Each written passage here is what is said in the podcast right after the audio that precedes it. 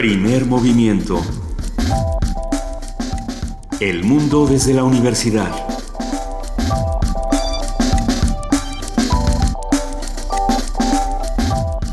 Muy buenos días, son las 7 de la mañana con 5 minutos de este 8 de junio, ya miércoles, y estamos aquí en Radio UNAM en las frecuencias de 860 de AM y 96.1 de FM, arrancando este primer movimiento. Querida Luisa Iglesias, buenos días. Querido Benito Taibo, muy buenos días. Hay cosas que podríamos celebrar esta mañana, hay cosas que no deberíamos celebrar tanto y las vamos a ir discutiendo eh, a lo largo de estas tres horas que vamos a estar juntos aquí de 7 a 10 de la mañana. Muy buenos días, querida jefa de información, Juana Inés de ESA, ¿cómo estás? Eh, muy bien, este, sí, es que nos, quedamos hasta tarde viendo los discursos, oyendo los discursos, oyendo cómo tanto Donald Trump como, como Hillary se corrieron a la, a la izquierda, ¿no? Los dos recuperaron. Pues sí, eh, es que la miré con cara de extrañamente recuperaron una, bueno, no extrañamente, digamos, lógicamente recuperaron una serie de puntos del discurso de Bernie Sanders. Donald Trump dijo que por ningún motivo el TPP, que no, que ningún ningún acuerdo comercial más que no nos beneficiara a todos, dijo las, las eh, generalidades que dice Cuando siempre. Decía todos estábamos incluyendo. Bueno, el TPP... No, no, nosotros no. En el ah, todos de Donald Trump, ah. acuérdate que es America todos, First. Todos de Donald Trump son el Ku Klux Klan. Es Donald Trump y ah. como cuatro más. ¿Por qué no le preguntamos a Donald Trump si sabe qué es el TPP? Yo creo que no estaba muy seguro de qué estaba hablando. Maybe, se refería a algo así como eh, Toys eh, no, no, no, toys, sí sabía qué estaba hablando. Toys para people o algo, o sea, quién sabe a qué se refería Donald Trump. Pero, no es muy emocionante toda esta conversación surge de que ayer eh, Hillary las últimas primarias, sí. gana el número necesario de delegados para convertirse en la candidata del Partido Demócrata. Y lo mismo sucede también ya con Donald Trump. Sí, Donald Trump gana eh, de manera muy aparatosa, eh, Hillary tiene un, un, poco menos de margen, pero bueno, el discurso de Hillary es el que es muy apoteótico y dice, hicimos historia, rompimos... Es histórico. Sí, es histórico. Sí, sí, sí, Habló de su mamá, dijo, rompimos este techo de cristal, esta metáfora que se utiliza en la, en la jerga estadounidense para hablar de aquello eh, de ese límite que aparentemente no existe, pero que ahí está para y que se ha utilizado mucho para el movimiento feminista.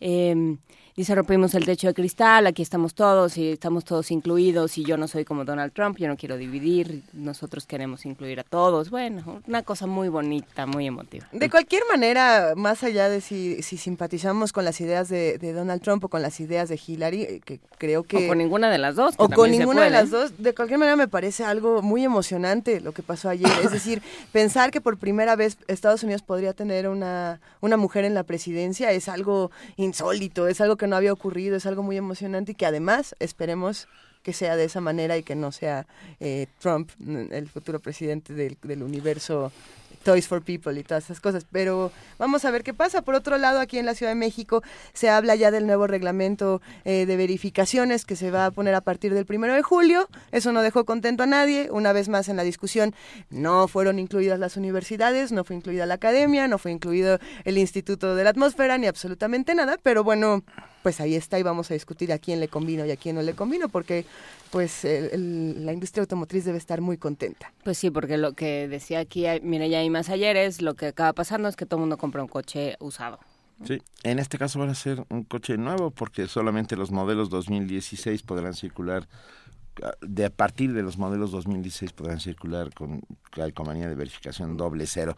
Va a haber que revisarlo porque son nada más seis meses. Entonces después de esos seis meses igual lo vuelven a cambiar y todos los que ya se compraron coche nuevo se van a quedar otra vez. E, es muy complicado lo que está pasando. Estamos, el asunto, bueno. La buena noticia es que hoy, hoy miércoles no hay doble contingencia. No hay contingencia y no hay doble no circula. Calcomanía cero, nos salvamos una vez más.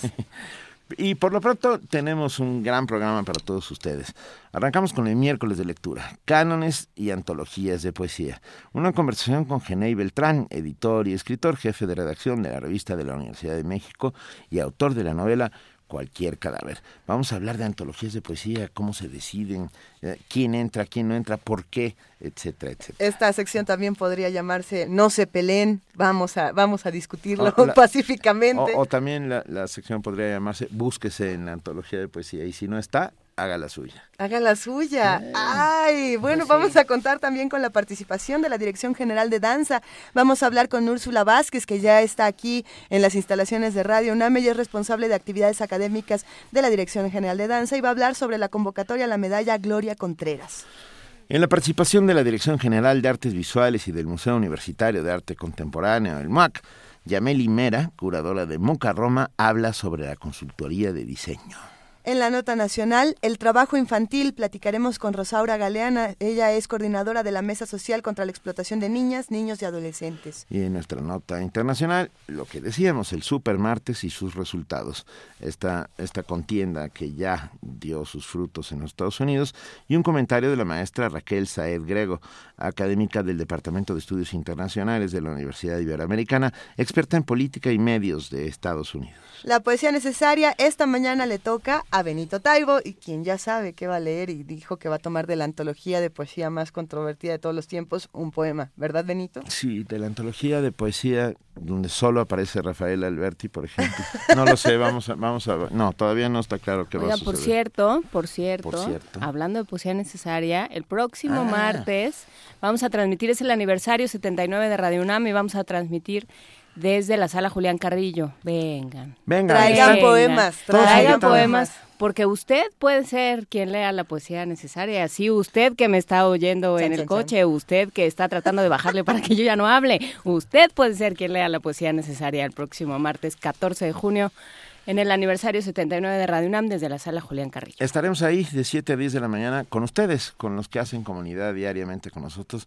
Ese día avisen desde el día interior que no van a que van a llegar un poco tarde a la oficina sí como, como a las 11 como a las 11 como por ahí de las 11 y vengan a celebrar con nosotros 79 se dice fácil 79 años de Radio UNAM. Este esfuerzo universitario por poner el mundo frente a sus ojos y sus oídos los eh. invitamos a que se queden con nosotros aquí en Primer Movimiento. Todavía vamos a tener una mesa del día donde hablaremos de delitos electorales con el doctor Roberto Ochoa, investigador del Instituto de Investigaciones Jurídicas de la UNAM.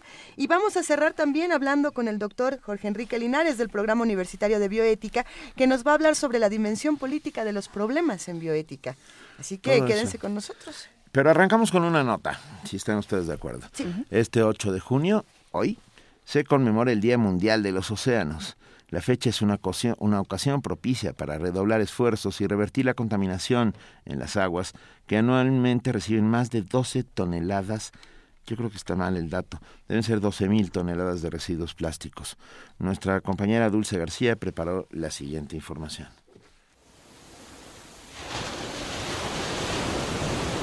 En el mar comenzó la vida. Por él la Tierra lleva el apelativo de planeta azul. Ha sido además inspiración de casi todos los poetas, de películas y de piezas musicales. Todo mundo piensa que conoce el mar y hasta suele referirse a los distintos océanos cuando va a emprender un viaje, pero en realidad el mar guarda una infinidad de misterios, entre ellos el del daño provocado por el ser humano, que no tiene conciencia de los desechos que diariamente arroja a las aguas marinas. El doctor David Alberto Salas, investigador del Instituto de Ciencias del Mar y Lipnología de la UNAM, asegura que incluso se conoce más a la Luna que al mar. Conocemos más la superficie de la Luna y ahora la superficie de Marte que el fondo de nuestros océanos. O sea, tenemos que primero conocer cómo es el fondo de los océanos, cómo son los procesos en los océanos, porque ahí todo está ligado. Si hay una corriente, esto influye en el transporte de sedimentos, todo esto influye en la distribución de organismos, en el mar no hay fronteras. Tenemos que estudiar nuestros océanos pensando en que son un todo. Los océanos son la fuente de los futuros medicamentos. Todas las zonas arrecifales tienen compuestos que pueden ser utilizados para medicamentos. Si para vacacionar busca un paraíso surrealista, ¿qué le parece una isla de plástico? En medio del mar ya hay una, que provoca un deterioro grave no solo para los océanos, sino para todo el planeta. Una investigación realizada por el Centro Nacional de Análisis y Síntesis Ecológicos de la Universidad de Santa Bárbara en Estados Unidos indica que cada año llegan a los océanos mínimo 4.8 millones de toneladas de residuos de plástico, cifra que podría alcanzar los 12.7 millones de toneladas anuales, según modelos de cálculo pesimistas. El océano, aparte de que es el estabilizador del clima, nos trae alimento, nos trae energía, nos trae recursos en términos de minerales y también eh, sirve para divertirnos. Los organismos que están en el océano han logrado en algunas épocas absorber CO2 y mitigar todos los procesos de calentamiento que hemos observado en épocas anteriores. Ahorita estamos muy preocupados por el calentamiento global y por un posible cambio climático los océanos podrían ser los únicos que podrían mitigar un efecto de esa naturaleza. Este 8 de junio se conmemora el Día Mundial de los Océanos, en un escenario de enorme preocupación por los problemas de contaminación que los aquejan. Al respecto, el doctor Salas propone dejar de pensar que el mar es un pozo infinito de basura o que en contraste es una fuente inagotable de alimentos. Todos nuestros desechos que van al mar que vayan procesados previamente, que el mar pueda procesarlos en manera secundaria y garantizar que se van a transformar en nutrimentos, en cosas importantes para los organismos que están ahí, no en veneno para los organismos. Estamos tirando riqueza potencialmente utilizable para nosotros. Es como si nosotros llegáramos a la orilla del mar y empezáramos a tirar billetes. Algunas empresas ya comienzan a realizar acciones para dejar de contaminar los océanos. Saltwater, una pequeña compañía estadounidense de cerveza artesanal, creó aros para los six-pack que son comestibles para las especies del mar. Para Radio UNAM, Dulce García. Primer movimiento. La vida en otro sentido. Estamos, bueno, están ahí los padres, los hijos, son las 7.16 de la mañana, y el mundo allá afuera todavía es un poco oscuro y tenebroso, y para poder salir a capa y espada a enfrentarse a las vicisitudes que representa, vamos a ayudarlos con una canción. Una canción que además habla de, los 20 ratones. Eh, ¿Quién se acuerda de los 20 ratones de Cecilia Toussaint? Yo. ¿Sí la recuerdan? Sí, claro. No. Ah, este es un excelente momento para revisitar esta canción y los que no la conocen disfrútenla muchísimo. Los 20 ratones de Cecilia Toussaint.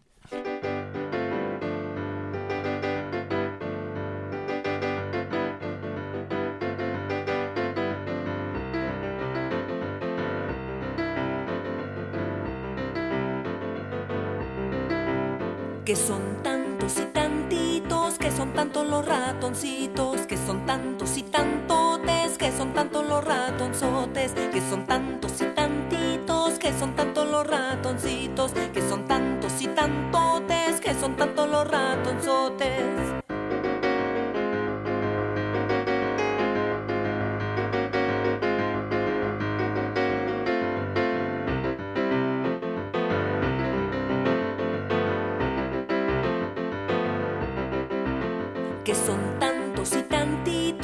Son tantos los ratoncitos, que son tantos y tantotes, que son tantos los ratonzotes, que son tantos y tantitos, que son tantos los ratoncitos, que son tantos y tantotes, que son tantos los ratonzotes.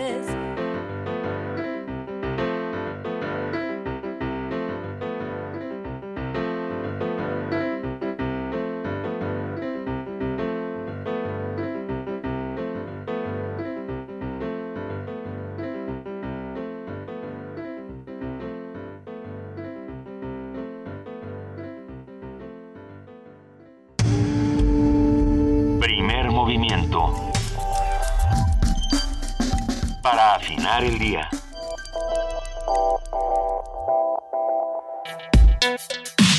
Miércoles de lectura.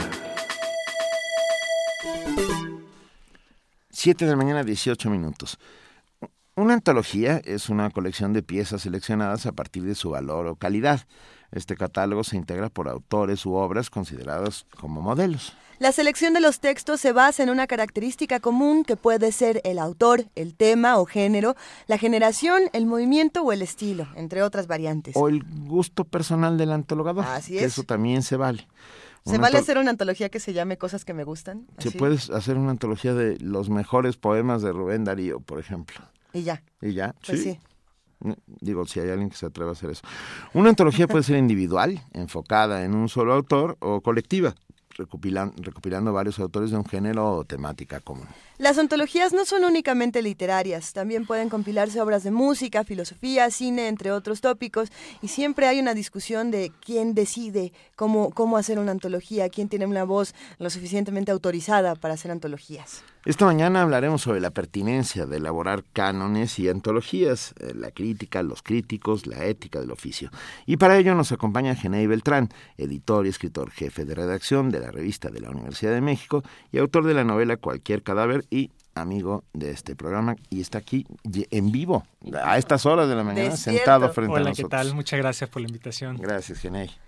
¿Cómo, cómo, ¿desde dónde podemos arrancar esta conversación? Antes de, entrar, eh, estábamos fuera del aire discutiendo las antologías más controvertidas de los últimos meses que han dejado a muchos autores eh, muy enojados. Lo curioso es que los que se enojan son los autores. Habrá que ver qué pasa con los lectores que se acercan y que a lo mejor no son poetas, no son narradores, no son siquiera escritores y dicen, pues a lo mejor esto para mí sí es una muestra interesante o no. Eh, pero más allá de estas controversias, ¿cómo se hacen las antologías, en este caso de poesía? ¿Quién puede decidir qué está bien, qué está mal? ¿Cómo funciona este proceso? Pues eh, de entrada hay que decir que es una necesidad.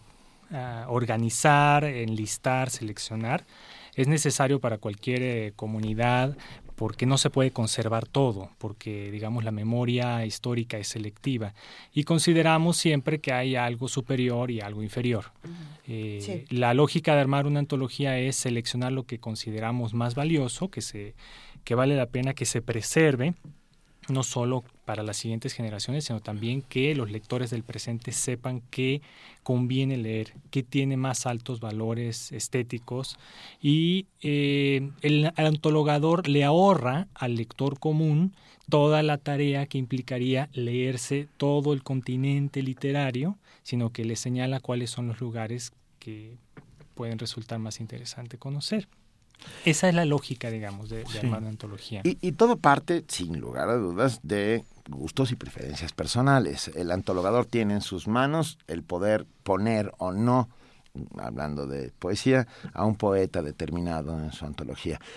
Por considerarlo, a lo mejor no quiere decir que lo considere malo, simplemente que los otros que está poniendo, él piensa que son mejores o que vale más la pena que, es un trabajo rudo, ¿eh? Y que, te, y que cada vez que alguien hace una antología, se gana una lista de enemigos. Centenar de enemigos. Es la lista de enemigos de los que no aparecen en esa antología. Sí, digamos que lo que ocurre con la hechura de una antología es parecido a lo que sucede en otros ámbitos de la deliberación literaria, por decirle de alguna manera. Es decir, cuando hay una convocatoria de becas y hay 200 solicitantes y solo hay 25 becas disponibles, ah, va a haber 175 enojados. Eh, en un concurso literario hay 80 personas que mandan un manuscrito y solo gana uno. Entonces siempre estamos eligiendo, siempre hay una labor necesaria de elegir. Pero en el caso de una antología, suponemos nosotros que el antologador tiene la obligación de conocer perfectamente el campo sobre el cual está eligiendo. Es decir, eh, más allá de que en efecto tiene un gusto personal, eh, lo que lo defiende es la formación de un criterio y el criterio implica una erudición, un conocimiento profundo, porque no puedes elegir los mejores poetas mexicanos menores de 50 años y presentar a los 20 que tú consideras más notables si no has leído a, todos. Tienes ese compromiso, tienes esa obligación. Y muchas veces esa es la pregunta. Y al elegir estos 20 y dejar fuera a otros 80, realmente leyó a los otros con cuidado, los leyó con atención, sin prejuicio, eh, yendo más allá de, sus, de su estética, de su inclinación natural. Eh, yo creo que esa es la gran pregunta sobre la validez de una antología. Si entonces tuviéramos que formar, ah, si fuéramos a construir aquí en esta cabina la figura del antologador, un buen antologador debería de ser, en principio, un gran lector. Tiene que ser un gran lector, tiene que leer con mucha curiosidad, eh, sobre todo eso, sin prejuicio. Eh, tiene él muy claro cuáles son como sus coordenadas, aquellas desde donde lee, qué es lo que favorece, qué es lo que más le parece notable, pero al mismo tiempo no puede eh, ni por antipatías personales ni estéticas dejar fuera a alguien nada más este pues apelando a su gusto, ¿no? Sí. Sobre todo eso cuando hay recursos públicos. Y tener Sí, un bueno. cuero resistente. No, bueno, Ciertamente. digamos, asumirse como un Virgilio y no como un cacique, ¿no? O sea, lo- los voy a, no se preocupen, ya les separé, ¿no? Los voy a ir guiando por la poesía mexicana contemporánea o por la, la que sea, ¿no? Y, este, y no decir tú sí, tú no, ¿no? Soy el todopoderoso que tiene además los recursos públicos porque las antologías de poesía suelen ser... La gran pues, mayoría. suelen ser financiadas eh, de alguna u otra forma por el Estado, o sea, por todos nosotros. Entonces, bueno, pues no lo puedes usar como una var- como una varita mágica para premiar y castigar. Sí, algo que para mí yo consideraría un rasgo importante de un antologador es que tenga eh, bibliografía, es decir, que no arme una antología de la noche a la mañana, sino que esa antología sea el resultado de lecturas y sobre todo de su propia escritura crítica. Porque muchos eh, se acuestan como poetas y amanecen como críticos literarios, es decir, como antologadores En México. en México y realmente no sabes tú eh, si más bien es una lista de amistades eh, personales la que está ahí reflejada o si es el producto de una reflexión de aquilatar, sopesar, que eso lo podemos ver en los antologadores que sí tienen obra crítica que han escrito ensayos, que están trabajando en una universidad y hacen investigaciones o que publican reseñas eh, constantemente. Y en ese sentido tú sí tienes la constancia de que pues habría argumentos con los que puedes estar o no de acuerdo de que él ha elegido a partir de un del resultado de un largo trabajo de investigación, lectura y reflexión. Pero en México la antologrilla, que es como luego le dicen, ¿no?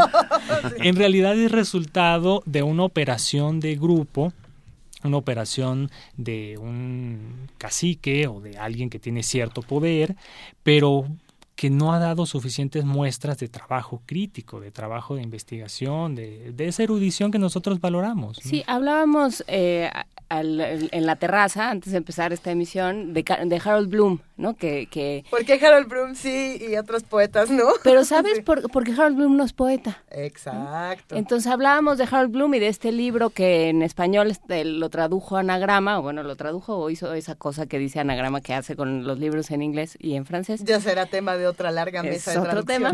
Pero bueno, está editado por Anagrama en español y que se llama El Canon Occidental y donde dice estos son los buenos. ¿no? Ya luego le dio permiso a García Márquez y a, y a otros, ¿no? Cervantes sí, desde el principio le cayó bien, ¿no? Como que español... Ahora le va a Cervantes. Pero bueno, entonces él como académico, o sea, en la, en la escuela sajona, de, en la escuela académica sajona, esto de que uno sea borracho y cantinero como que no les gusta. Sí, completamente de acuerdo. De que le dé vueltas al escritorio y a rato sea poeta y a rato sea editor y a rato sea crítico y, ¿no? y, se, y se ponga a sí mismo en las antologías que hace, por ejemplo. Entonces dicen eso te, te limita, Sí. eso, no te, eso te quita distancia. Es que, eh, otro ejemplo, la revista Granta cada tanto hace sus antologías de los eh, 20 mejores narradores ingleses o estadounidenses. Y su procedimiento es muy sencillo, reúne a 10 críticos, los encierra una semana y los pone a discutir. Y son críticos que llevan años reseñando. ¿Cuántos salen de ahí al final de la semana? Vivos, quiero decir. Pues siempre hay uno o dos que publican en algún lado. Pues yo estoy en desacuerdo con que al final hayamos incluido a Menganito, ¿no? Pero es, digamos, es consensuado y hay argumentos.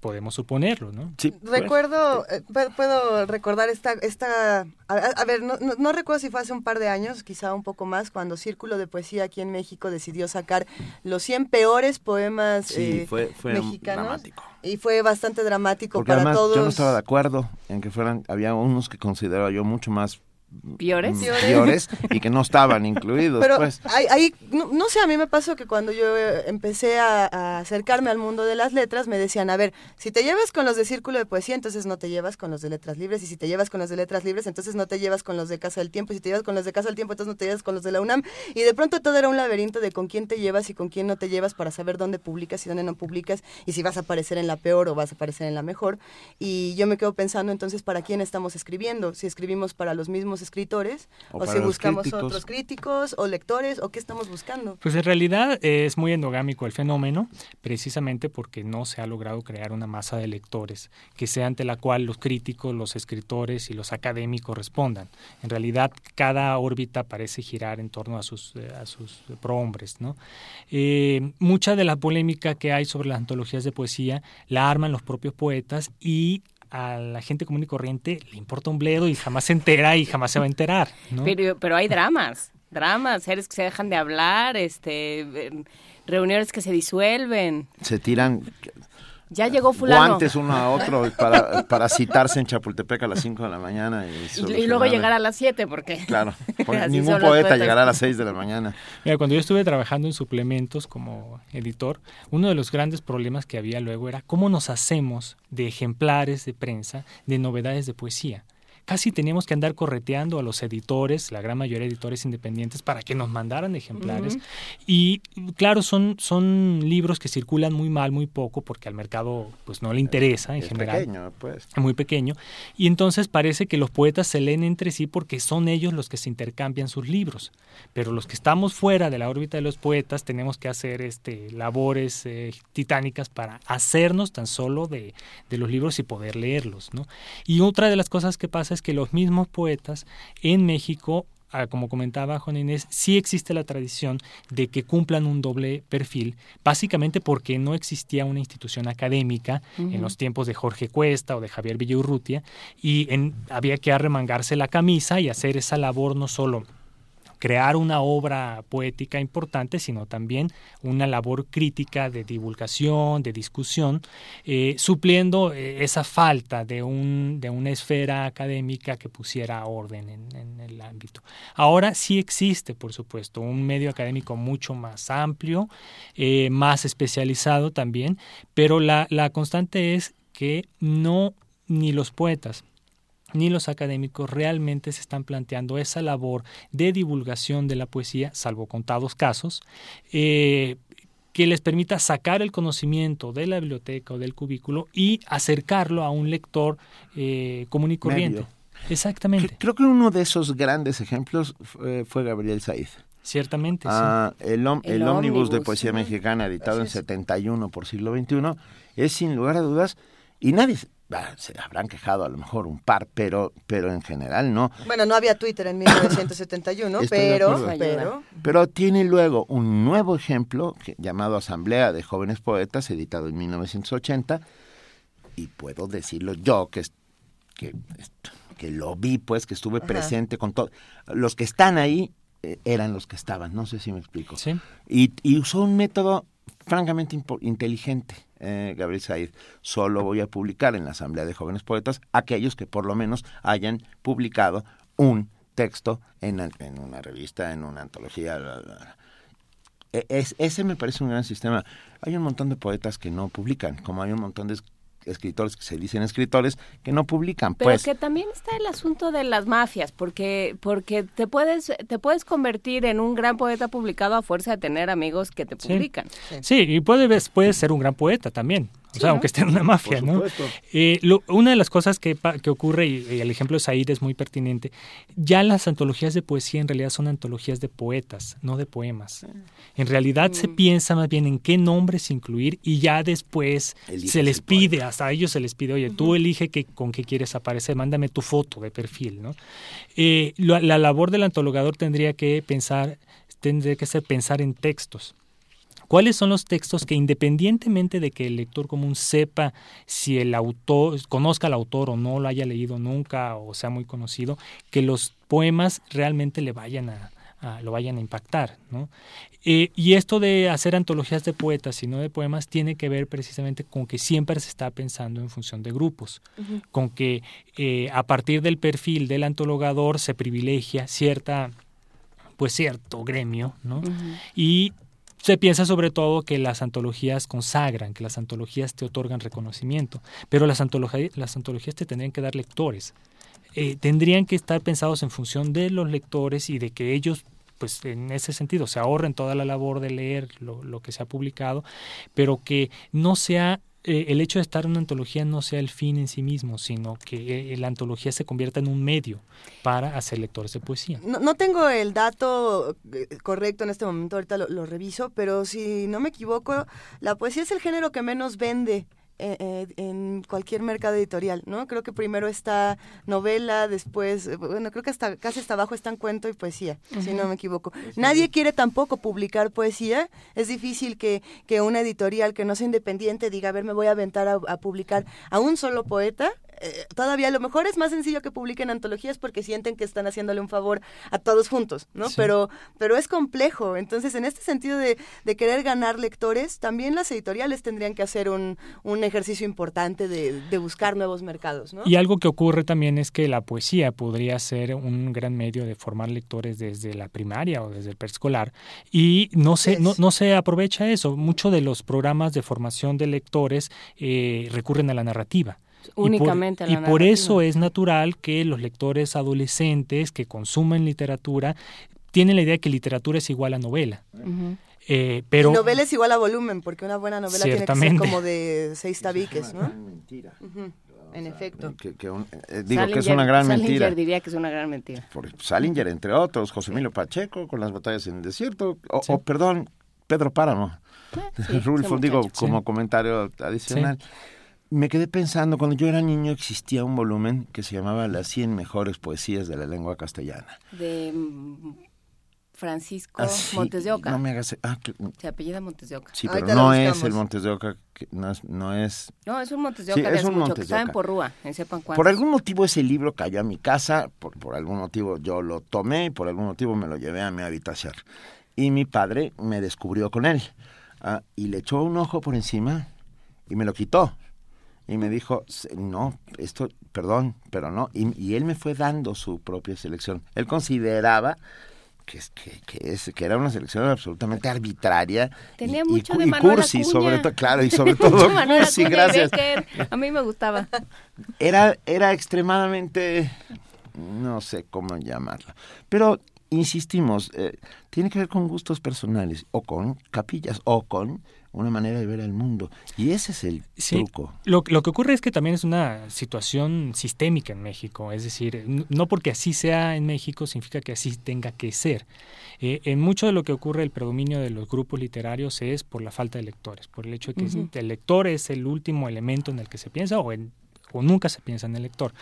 Eh, pero eh, también tiene que ver con el hecho de que muchas veces a lo, a lo que se está buscando, lo que se está planteando al hacer una antología en general, una selección donde vamos a apostar por esto, de mérito de esto otro, eh, causa polémica cuando son autores contemporáneos, cuando son autores vivos. Por ejemplo, esta antología de poesía mexicana que ahorita ha causado mucho revuelo, que son 20 autores menores de 50 años, este, publicada en francés, eh, México 20 se llama. Eh, se acaba de publicar en Francia, la publican como nueva poesía mexicana y hay quienes dicen que pues, ahí hay algunos que ya no son nuevos, que tienen 20 años publicando, ¿no? Pero son nuevos para el mercado francés. Pero más allá de eso, la cuestión es, yo pregunto, ¿qué tan traducido está Rubén Bonifaz Nuño? ¿Qué tan traducido está Francisco Hernández o Elsa Cross O Ali. Gerardo Denis o Ali Chumacero? Es decir, eh, eh, eh, cuando si nosotros armáramos una antología de los 100 mejores poemas mexicanos del siglo XX para que se traduzca al francés, eh, no nos vamos a poner un límite de edad. Vamos a incluir a, los que ya están canonizados, ¿no? Pero usualmente la polémica tiene que ver con autores vivos, con autores cuya trayectoria se está desarrollando Sí. porque a la hora de hacer una antología de los 100 mejores este, poemas de la lengua española, pues muy probablemente van a estar los poemas que siempre han estado en las antologías. Sería la misma antología Eh, desde, ese- desde el 19 hasta nuestros días. Exactamente, la actualizarías en las últimas partes, Claro. incluyendo a tres o cuatro, pero eh, siempre el elemento polémico con las antologías tiene que ver con la literatura contemporánea. ¿Por qué? Eh, hay la asunción Porque de están que... vivos para pelearse. ¿no? están vivos para pelearse, pero hay la, la idea de que si no estás en la antología, eh, desapareces. No existes. Exactamente, y eso es absurdo. En realidad, eh, aunque hay antologías más potentes que otras, más valiosas que otras, como por ejemplo Poesía en Movimiento, que hizo Octavio Paz con otros tres poetas en los años 60, eh, en realidad eh, la, las formas de difusión literaria pues son mucho más este, abiertas hoy en día. O sea, puedes no estar en una antología y como decía un poeta, si no te incluyeron en una antología, haz tú tu propia antología. O sea, y le vas a encontrar a dónde publicarla, ¿no? Mira, hagamos juntos una antología, por eh, favor. Héctor Atarrabia dice algo interesantísimo. Después de la generación del 27, los poetas olvidaron al lector y solo se miran entre ellos. Tiene un punto de razón, y déjenme decir, porque lo he visto una y otra vez. Ah, ah, ah, he oído a poetas decir, es que yo no escribo para los lectores. Y entonces yo amablemente les he dicho, ¿y entonces para qué escribes? no, ¿para qué publicas? ¿Para qué publicas? O sea, escribe, guárdalo en, guárdalo en el cajón y luego quémalo. hemos perdido esa, esa parte. Eh, hay que buscar al lector y hay que encontrarlo, inevitablemente. La poesía solamente puede, al verse reflejada en la mirada del otro, se convierte en algo. Si no, y dijiste algo que me parece muy bueno, eh, querido Genei. Sí, yo sé, querido Genei. No, que es que ah, la poesía, sin duda, sirve, uno, para, para que las, armas, las almas extraviadas se encuentren, pero dos, y sobre todo, para acercarse a la literatura. Uh, Rafael Alberti, dicho en voz alta, sin duda te va a llevar hasta el libro. Machado, eh, García Lorca, y, volvemos a la generación del 27, porque era la que... Gorostiza, Cuesta, porque, porque Los contemporáneos también, sin duda. Porque ante ese enunciado de que después del 27 ya nada, está la poesía en movimiento. Sí. sí. Están todos los, este, están Paz y otros poetas leyéndose y, y, y promoviendo, si quieres acercar a la gente a la lectura, evita que escuchen a Octavio Paz sí, que no decir sus propios poemas. bueno, no, decir sus propios es poemas. Es como cuando le hicieron su remix y entonces Octavio Paz podía cantar este La Puerta, la Negra. Creo, creo que eh, esta, esta mesa ha sido muy enriquecedora, como siempre, Gene. Muchísimas gracias, Muchas gracias por iluminarnos el, sendero oscuro de las antologías. Recomendamos una antología. Ah, ¿verdad? ¿Cuál nos recomiendas? bueno, yo empezaría con Poesía en Movimiento. Venga. Estamos de eh, acuerdo. sigue siendo válida y es importante para conocer esa franja de la poesía mexicana que se da por sentado que todo el mundo conoce y no es cierto.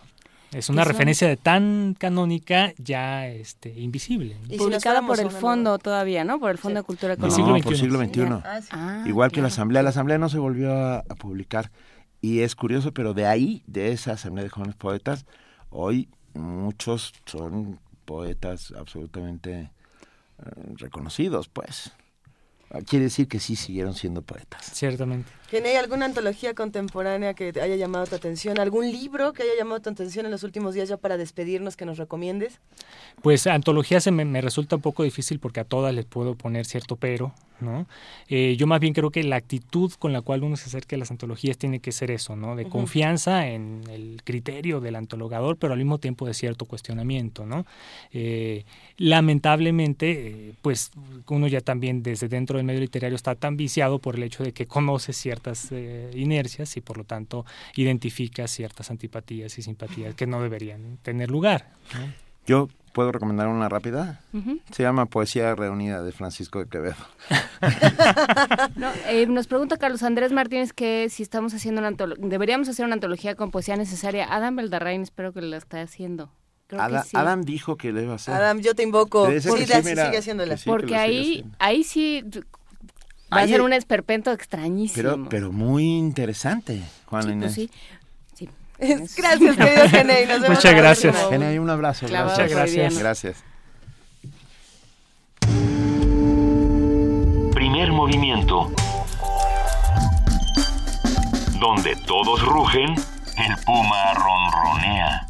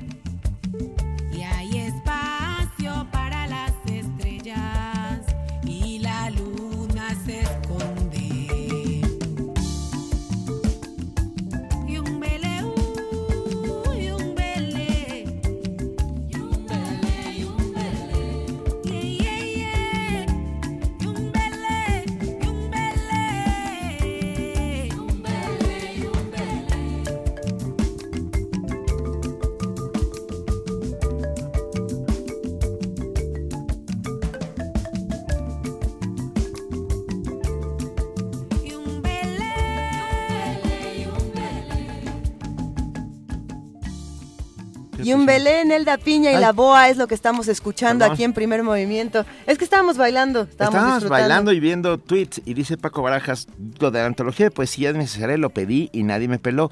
Paco, sí te pelea, no solo te pelamos, Adam Beldarrain no solo te contesta. Pelamos, sino que Adam Beldarrain sí está haciendo esa Adam Beldarrain contesta, sí la estoy haciendo, me retrasé un poco con la mudanza, pero ahí la llevo. Va a ser la antología de poesía más exótica de todos los tiempos. Gracias, querido Adam Beldarrain, te mandamos sí, un la verdad es que La verdad es que es, es una labor titánica. Que, también mandó un hashtag, ella puso que Manuel Acuña para poesía necesaria, que no nos hagamos y que algún día hablemos de él, por favor. Híjole. Pronto. Sí, Pronto. No, quién sabe. Pronto no sé. Pronto. No, pueden traerlo. ¿Por qué no? Que, los que vayan a venir a la sala Julián Carrillo el próximo martes se traen su poema y pueden traerse a Manuel Acuña si quieren. Va a haber una rifa y a lo mejor le toca leer a usted. lean con nosotros, acompáñenos. Acompáñenos, por favor. Vamos a estar el martes en la sala Julián Carrillo. Tenemos como 150 lugares. Si lo llenamos va a ser de verdad sería un inmenso privilegio que nos acompañaran, un masaje para nuestro corazón, saber que no hablamos al aire, que hablamos con ustedes y queremos verles las caras, queremos darles un abrazo, queremos darles las gracias por acompañarnos en estos 79 años. no, no ha sido una un camino fácil, sin embargo ha sido un camino bellísimo para esta, eh, esta radio. Vamos a seguir adelante. Venga, ya tenemos con nosotros, y lo agradecemos inmensamente, llegó tempranísimo además, Úrsula Vázquez, responsable de actividades académicas de la Dirección General de Danza. Hola Úrsula, gracias. Gracias por estar aquí. No, gracias por la invitación. Buenos días. Muy buenos días. Úrsula. Vamos a hablar de la medalla Gloria Contreras. ¿Qué pasa con esta medalla? ¿De dónde, para cuándo, con quién? ¿Qué hacemos? bueno, es una convocatoria, es la segunda emisión eh, de este año. Se inició en el 2015. Sí. Ahorita lanzamos la convocatoria el 30 de abril pasado, la cerramos el 20 de junio, o sea, ya en, en breve. En 12 eh, días. Exactamente, seguimos esperando propuestas, que lleguen más propuestas, y esto es con el fin de reconocer el trabajo de todas aquellas personas que están relacionadas con la danza. Es decir, no nada más coreógrafos y bailarines, sino también escenógrafos, iluminadores, técnicos, tramoyas, fotógrafos, periodistas que se hayan dedicado a la danza. Y, la medalla es eh, una suerte de, lo que decía Luisa, un apapacho, una, una suerte de reconocimiento. Exactamente, reconocer el trabajo de todas estas eh, personas. Bueno, se entrega una al año, nos gustaría reconocer a todos. Ah, es una sola medalla. Es una sola medalla, eh, una vez al año. también con la idea de reconocer el trabajo de la maestra, ¿no? De la maestra Gloria Contreras. ¿cómo, ¿Cómo se decide una sola medalla si de repente llegan 50 candidaturas de, de diversas, hay un, debe haber un, grupo muy selecto de gente que decidirá semejante cosa, ¿no? Sí, bueno, eh, es un jurado. A, los grupos. Exacto, sí, es difícil. Eh, tenemos un jurado que está conformado por cinco personas. De estas cinco personas, una debe ser de la dirección de danza, otra debe de ser de la coordinación de difusión cultural y otras tres eh, ajenas que se invita y los que aceptan pues ¿no? Eh, forman parte, que son tres, tres, pueden ser críticos, pueden ser coreógrafos, pueden ser igual gente que se haya dedicado a la danza o que sepa de, de a quién van a reconocer y se hace obviamente que un debate a ver ¿no? A quién se decide. El año pasado, ¿qué pasó, por ejemplo? ¿Cómo, cómo se resolvió este asunto? ¿Quién se quedó con la medalla y cuál era su trabajo? ¿Cuál es su trabajo? Eh, quien se quedó con la medalla es el maestro Carlos López, eh, bailarín y coreógrafo dedicado a la Compañía Nacional de Danza desde hace, desde hace muchísimo tiempo y fue por decisión unánime. Todos, todos estuvieron de acuerdo en que él fuera el, el ganador de esta medalla eh, uno de los miembros del jurado, el maestro Alberto Dalal, decía que lo merecía, número uno, porque era el casi el único coreógrafo eh, en danza clásica en este país. Entonces era casi como, ¿por qué no? A él. Entonces ya los demás estuvieron completamente de acuerdo y dijeron, perfecto, sí, estamos de acuerdo. Y a él se le... ¿Cómo se pueden hacer llegar las candidaturas hasta hasta ustedes? Eh, ¿Qué se necesita? ¿Qué se pues? necesita? Bueno, hay una serie de documentos, eh, entre otros que sea su identificación y un breve, una breve sinopsis, fotografías. Todo esto lo estamos recibiendo de manera digital. Eh, lo pueden hacer llegar a mi correo ursulavasquez.danzaunam.gmail.com o bien lo pueden ir a dejar a las oficinas de la Dirección de Danza, que estamos en Avenida Insurgente Sur número 3000, dentro del Centro Cultural eh, universitario, frente al estacionamiento 3. Repite, por favor, Úrsula, tu correo. Que... gmail.com ¿Y hasta ahora se han recibido muchas o no nos lo puedes decir? Se han recibido muy poquitas, eh, pero digamos lo suficiente como para poder eh, debatir, ¿no? El, a quién se le puede otorgar. Supongo que habrá cierto pudor, pues, de recibir la medalla Gloria Contreras. Yo no, o sea, tengo en la cabeza seis o siete personas que seguramente ya la tienen, ¿me entiendes? No que no, no es que o que, ya la deberían de tener, quizá, porque lleva un año nada más, ¿no? Sí, es, ajá, es una una vez al año. Entonces ahorita es la segunda que apenas se ah, va a entregar. No la tienen muchos. Exactamente, muchísima gente que nos gustaría, o sea, cuánta gente hay eh, que ha trabajado en, por ejemplo, en la sala Miguel Covarrubias, cuántos técnicos no hay ahí que tienen cientos y miles de años ahí trabajando, que otras compañías los requieren, por ejemplo, ¿no? Para participar. iluminadores. iluminadores. porque es, es, un tema, un día deberíamos hablar con un iluminador, que es un tema apasionante. Es, muy, bastante interesante ese, el trabajo del, del, iluminador, del por qué y en dónde quiero la luz y, de estar como en una comunicación constante con el coreógrafo para poder eh, ofrecer al público un trabajo adecuado. siempre es bueno tomar eh, cualquier pretexto, cualquier oportunidad para recordar a la maestra Gloria Contreras y para hablar de su trabajo y de lo importante que fue para la danza en nuestro país y en muchos otros espacios. ¿no? Eh, me parece que una medalla como esta precisamente abre la puerta que sigamos hablando de Gloria Contreras como se ha hecho en la dirección de danza eh, todo este año y el pasado, ¿no? que, que, han, han, tenido una serie de actividades bellísimas. Eh, ¿qué, ¿qué, más están planeando para este evento, para, digamos, cuando, cuando sea quizá la premiación, cuando se entregue la medalla, o van a ser más actividades para seguir recordando a la maestra? Eh, eso se tiene proyectado. ¿no? de seguir eh, mencionando a la maestra y seguir eh, de alguna manera haciéndole homenaje a la maestra y también quien resulte ganador de la medalla estamos proyectando hacer una un trabajo con esta persona. Digamos, si es un coreógrafo, que se haga una coreografía, si fue un bailarín, que se haga una coreografía para ese bailarín y si es un iluminador que haga un trabajo de iluminación, si es eh, como buscar la manera de, no nada más entregarle la medalla, sino también hacer, y no sé, todavía no he platicado con la maestra Angélica Klen, de ver la posibilidad de que sea el coreográfico quien...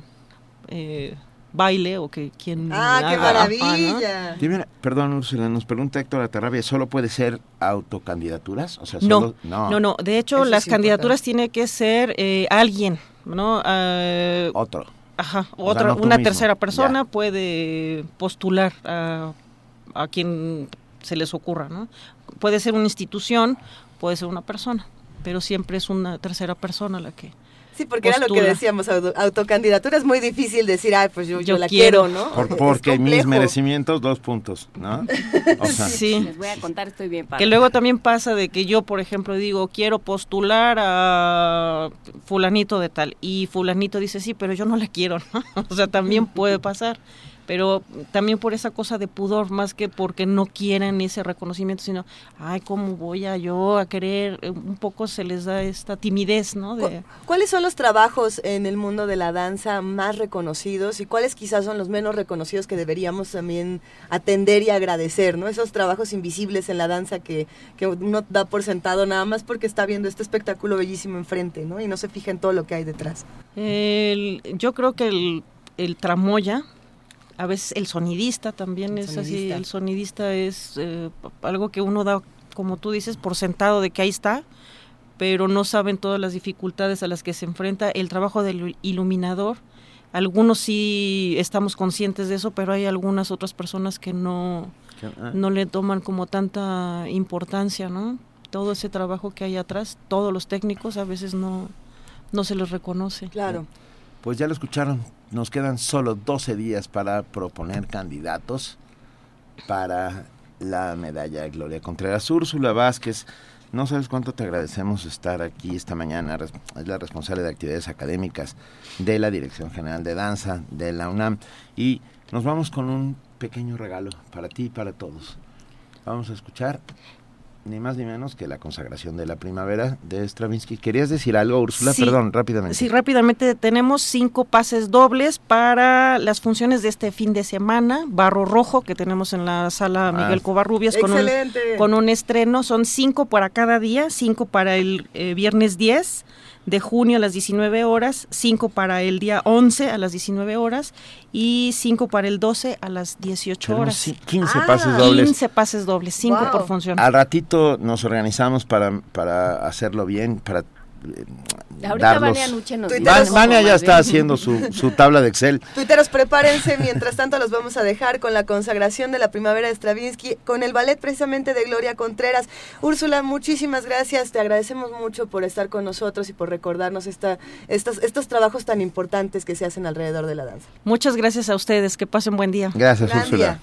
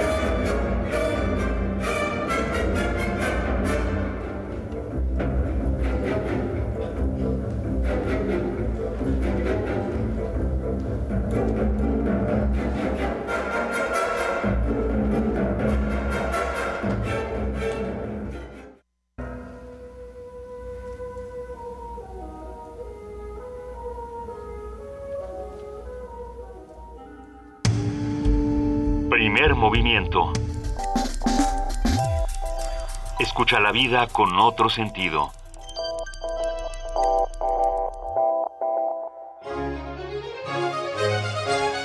Domingo para relajar la mente y el cuerpo.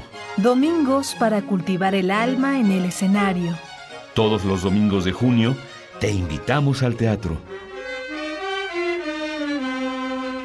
Defendió a los indígenas de la Sierra Sur de Oaxaca en contra de los abusos clericales. Consiguió retirar el fuero para que un sacerdote compareciera ante la corte. Experimentó las reprimendas del poder en carne propia. Radio UNAM te invita a ver la puesta en escena Benito antes de Juárez, de Edgar Chías, dirección Esteban Castellanos. Te esperamos todos los domingos de junio a las 18 horas en la sala Julián Carrillo de Radio UNAM, Adolfo Prieto 133, Colonia del Valle, cerca del Metrobús Amores. La entrada es libre. Radio UNAM invita. Que se pongan de pie las y los que quieren un empleo mejor pagado, los que quieren internet para todos, las que quieren que su dinero alcance para más las que quieren igualdad, los que construyen, las que proponen, que se pongan de pie los que quieren maestros mejor preparados y mejor pagados, las que quieren justicia, seguridad, paz, respeto. Nos ponemos de pie contigo para que las cosas buenas pasen. Juntos hacemos más. PRI. Nuestra universidad valora y apoya a los jóvenes con talento. Nuestra universidad valora y apoya a los jóvenes con talento. Fundación UNAM ha becado desde 2010 a más de 400 alumnos de diversas carreras para cursar sus estudios superiores en las mejores universidades del mundo. Súmate. Entra a www.funam.org.mx. Con tus donativos, construimos juntos la educación. Qué bien se siente regresar a la universidad un poco de lo que nos ha dado. Fundación UNAM. Fundación UNAM.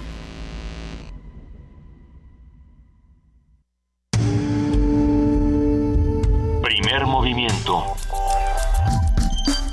Información azul y oro.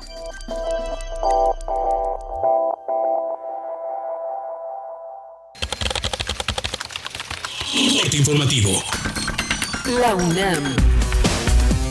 La UNAM puso en marcha la unidad de investigaciones sobre representaciones culturales y sociales, ubicada en las instalaciones de la Escuela Nacional de Estudios Superiores Morelia. El propósito es fomentar el estudio de la sociedad en sus diversas manifestaciones culturales, institucionales, económicas, políticas y sociales. Habla Mariana Macera, coordinadora de esa entidad académica. La creación de la entidad hace explícita la vocación de servicio de la UNAM a la nación mexicana, así como también fortalece una de las funciones primordiales de la universidad, que es generar conocimiento.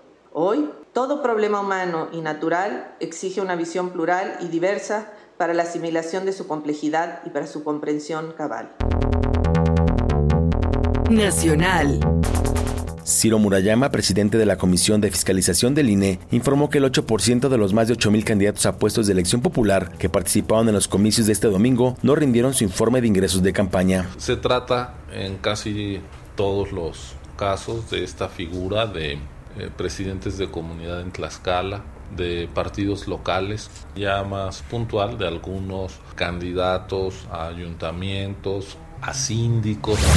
César Camacho, líder parlamentario del PRI en la Cámara de Diputados, aseguró que los resultados negativos que obtuvo su partido en la pasada jornada electoral son culpa de los propios periodistas. Señaló que desde dirigentes nacionales hasta comités locales tienen responsabilidad. Javier Duarte, gobernador de Veracruz, declaró que la alternancia política en su entidad llegó para quedarse. Esto luego de que el PRI perdiera la administración del Estado después de 87 años de gobierno.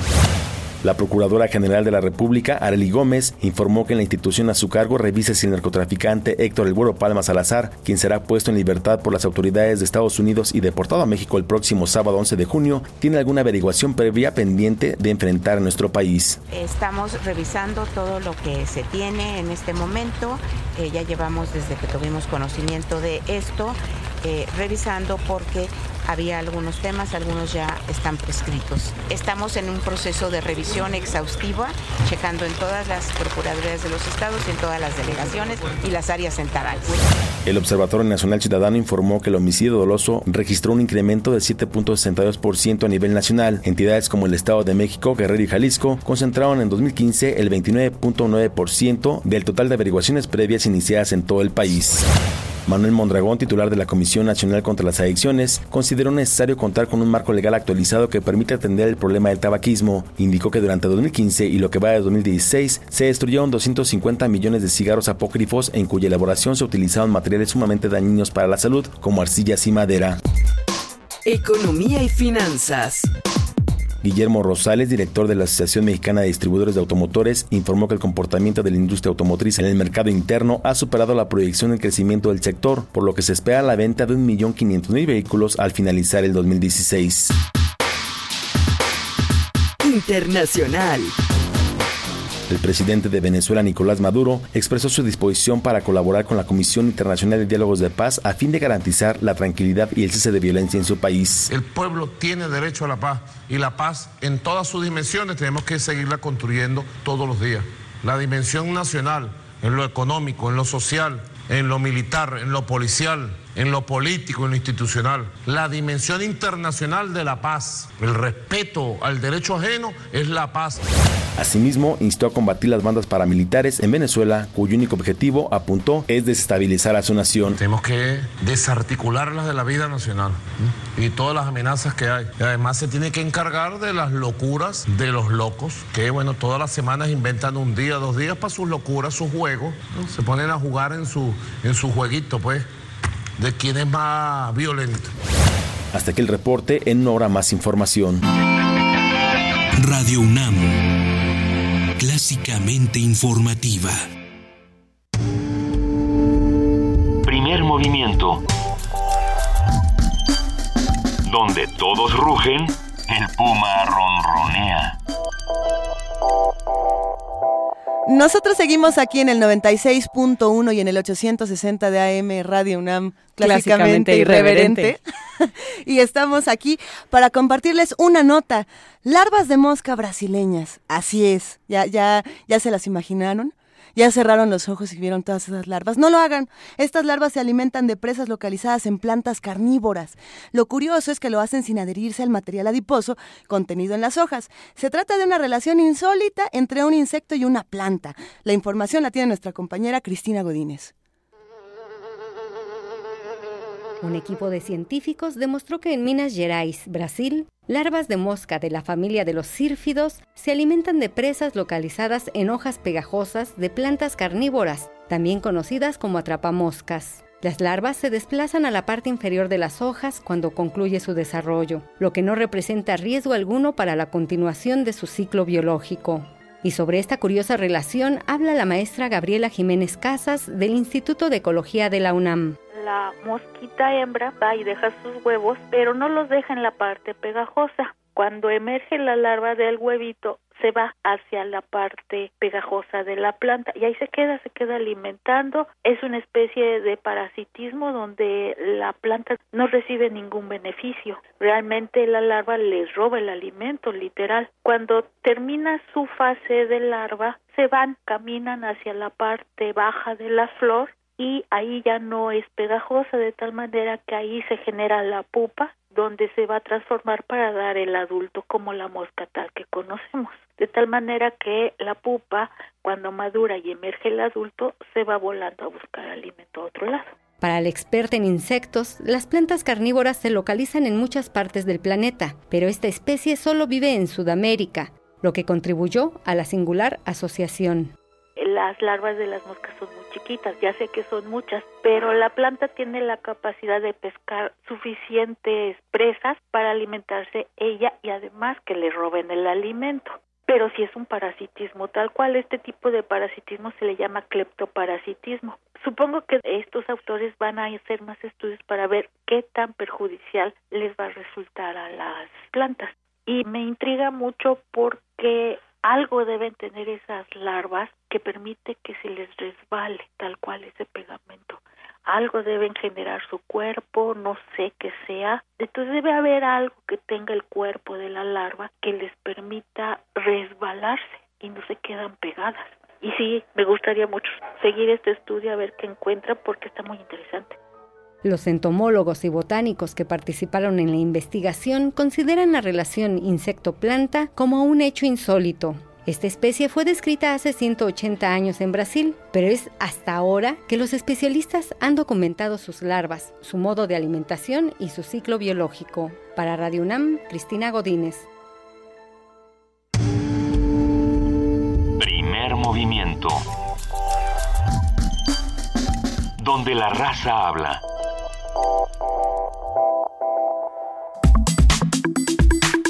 Nacional. Uno de cada cinco niños en México trabaja para poder pagar la escuela. De acuerdo con cifras del Fondo de las Naciones Unidas para la Infancia, la UNICEF, esto se traduce en una inasistencia escolar del 40%. Según la UNICEF, la población infantil que trabaja se concentra fundamentalmente en las áreas menos urbanizadas del país, donde 2.5 millones de niños menores de 18 años priorizan el trabajo frente a la educación. Ah, esto de priorizan está entrecomillado y vamos a discutir por qué lo priorizan porque si no, no comen, vamos. En el marco del Día Mundial contra el Trabajo Infantil, que se conmemora el 12 de junio, resulta imprescindible reflexionar sobre el impacto que tiene este fenómeno en la sociedad. Para conocer la dimensión del trabajo infantil en nuestro país, analizar las cifras y estadísticas de menores trabajadores en este país y lo que nos dicen de la sociedad en que vivimos, esta mañana vamos a platicar con Rosaura Galeana Cisneros. Ella es coordinadora de la Mesa Social contra la Explotación de Niñas, Niños y Adolescentes. Rosaura, muy buenos días, ¿cómo estás? Muy bien, buenos días. Gracias por, por hablar con nosotros esta mañana de un tema tan complejo como es la, el trabajo infantil. Pero, ¿qué es lo que estamos entendiendo actualmente por trabajo infantil y, por qué rechazarlo eh, a estas alturas? Bueno, el trabajo infantil es toda aquella actividad eh, que produce daño de carácter físico, mental, emocional y que además no permite el pleno goce de los derechos de niñas, niños y adolescentes. Eh, aunque hay una diferencia entre el trabajo infantil, eh, que es dañino como lo que se está señalando, y que, por ejemplo, es eh, trabajo peligroso, justo la cifra que acaban de dar de eh, 30% de trabajo en el campo, por ejemplo, es, es peligroso y ahí muchas veces pues los niños no tienen el acceso a sus derechos fundamentales como el de la educación. Por otra parte, es distinto a la socialización que se realiza, por ejemplo, dentro de las familias donde se le enseña a un niño, a una niña, a realizar algunas actividades para que se vaya formando en hábitos, en valores, en fin, para que llegue a ser un buen hombre y una mujer, como sucede en muchas comunidades indígenas. Pero es distinto este trabajo de otro tipo de trabajo como el que se desarrolla ya dentro de la industria o los campos agroindustriales. E, e, el trabajo infantil solo refleja un grado inmenso de injusticia social, Rosaura. Ah, no, claro, es, es una situación totalmente injusta porque ningún niño o niña tendría que trabajar para comprar, eh, por ejemplo, sus, sus útiles escolares o tampoco eh, para colaborar para que el ingreso familiar se complemente.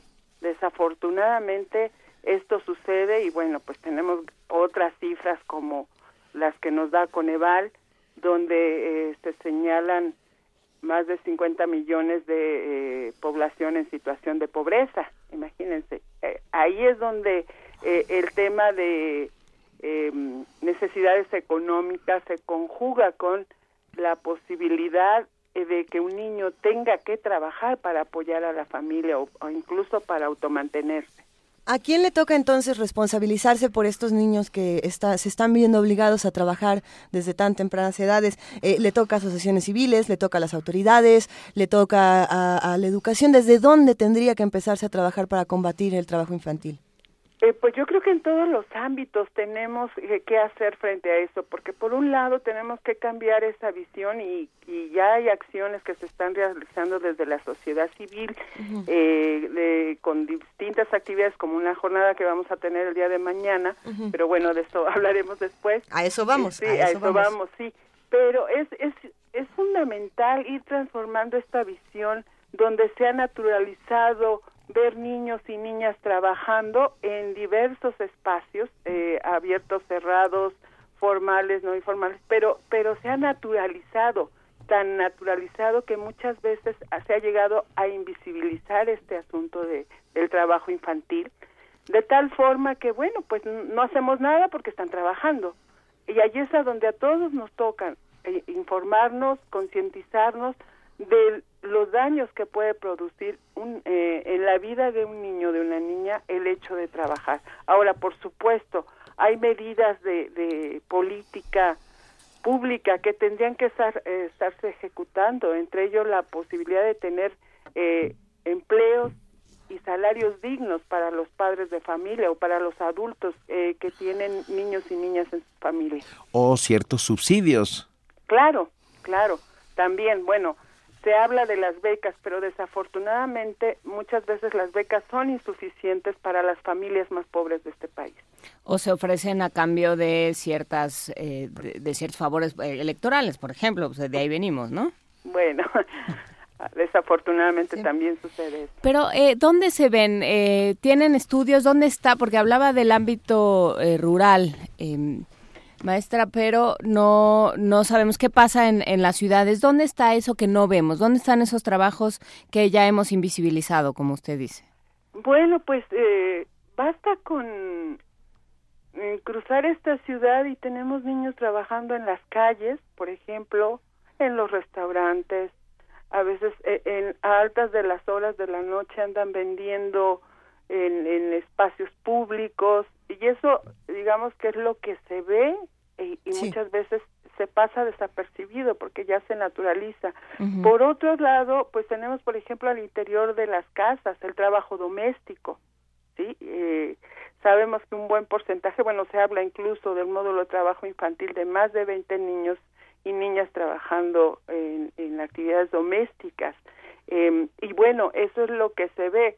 También, eh, pues nos han reportado aquí a las organizaciones de sociedad civil que eh, hay ocasiones en que eh, pues hay espacios de maquiladoras cerradas, por ejemplo, donde también hay hay población infantil y adolescente trabajando.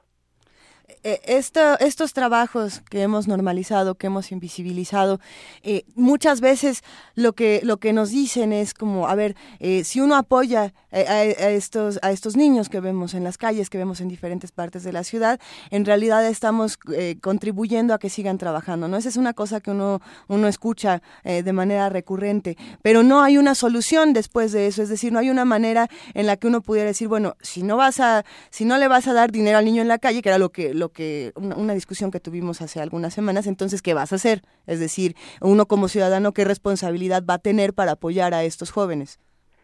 Sí, bueno, ahí hablaríamos así rápidamente de dos cuestiones, lo que se llama eh, situación de niñas, niños, adolescentes en conexión con la calle. Sí que es, eh, por un lado, sí, estos niños y niñas que están trabajando y que, bueno, aceptan una moneda o lo que el, el, el dinero eh, que les puedan obsequiar y que es parte de su trabajo y otros niños que no necesariamente están trabajando, sino tenemos casos de que viven en la calle. Entonces eh, sí hay como gamas ahí. Por otra parte, eh, pues sí es importante que distingamos eh, la necesidad de, de concientizarnos porque eh, a veces el dar efectivamente fomenta no una situación de calle cuando las medidas tendrían que ser integrales eh, parte de la reforma o de las reformas que se han hecho para eh, eliminar, por ejemplo, el tema de que de, en lugar de 14 años ahora pueden trabajar eh, hasta los 15 años con ciertos permisos y demás, eh, muchas veces hace que también se criminalice a estos niños y estas niñas y a sus familias, como si en ellos estuviera eh, totalmente la responsabilidad de enviarlos al trabajo. Como si hubieran tomado esa decisión. Así es, así es, y esto no es así, porque justo hay un contexto socioeconómico que está permitiendo que suceda, y mientras no haya este tipo de medidas en donde, como decía, haya empleos y salarios dignos, eh, va a ser muy difícil erradicar. Es que eh, sí, tiene que ser una, una cosa, eh, creo que Luisa lo, lo dice muy bien, es un problema es, es, un problema degradado, digamos, son opciones degradadas, porque entonces tú dices, bueno, no voy a ir a tal lugar porque emplea a niños, entonces le vas a quitar el trabajo al niño y entonces lo dejas aún más indefenso, más victimizado. Si no hay políticas que lo apoyen desde otro lado. Así es, así es, y desgraciadamente eso también está sucediendo. Entonces sí se trata de que, por eso ya lo mencionaban ustedes, eh, es importante desde cualquier lugar donde estemos, al interior de las familias, tener conciencia de lo que significa mandar a un niño o una niña a trabajar en lugar de estudiar o cómo esto a lo largo, entre más horas trabaja un niño, más descuida la escuela. Hay estudios, eh, informes que nos señalan que después de 20 horas de trabajo a la semana, un niño está en riesgo de abandonar la escuela, por ejemplo. Sí, eh, ¿Cómo están trabajando? ¿Qué va a decir este, este informe o este foro que tienen mañana?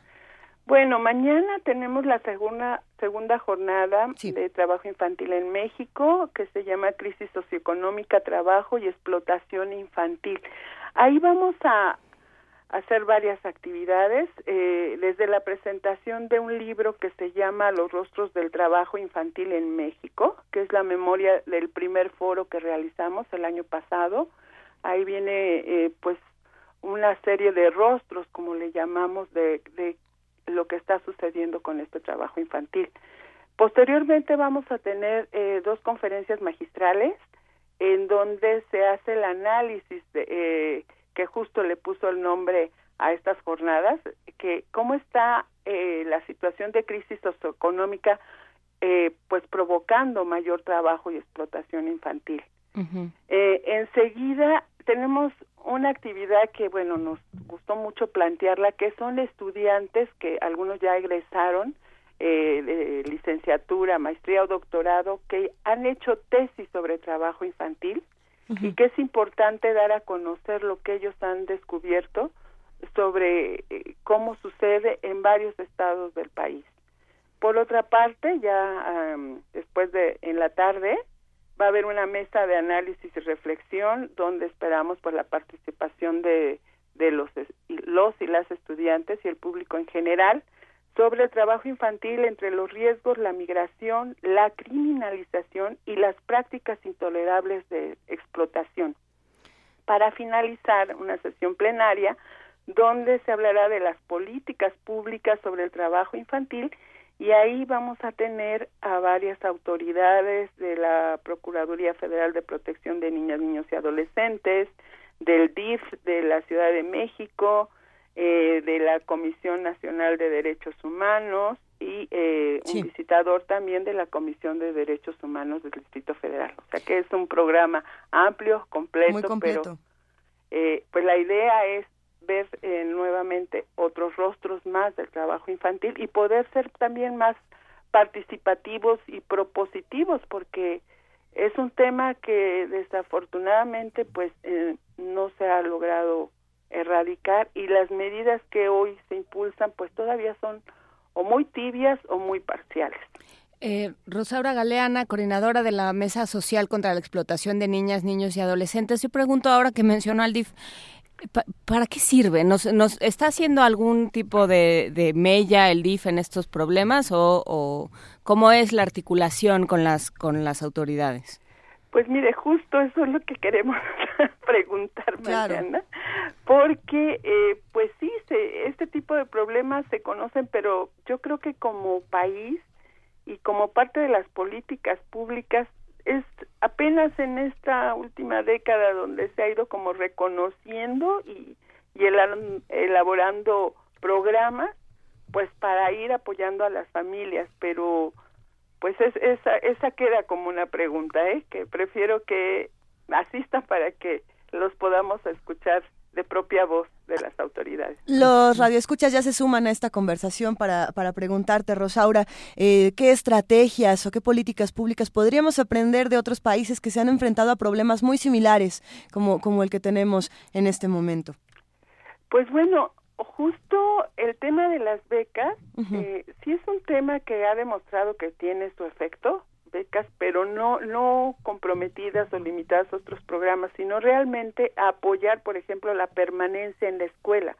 También se ha visto que, que han logrado, eh, entre más tiempo permanece en la escuela, pues también menos posibilidades tiene eh, de, de irse a trabajar y, y, a obtener un trabajo que no no sea digno, ¿no? Sino que ya ya con el tiempo logre llegar a otros niveles. Sí, sí hay experiencias exitosas al respecto, pero también tiene mucho que ver, y bueno, yo hago énfasis en, en el tema educativo porque el hecho es el área en que, en que más trabajo, es, es eh, el hecho de que eh, dentro de la escuela se dé no solamente la información y la formación sobre eh, cómo ir eh, valorando que el estudiar les va a permitir una, eh, eh, un conjunto de opciones de vida diferente. Esto es desde la desde el mismo sistema escolar, pero ahí nuevamente habría que informar y que este tema no sea tan natural y que sí sea visible porque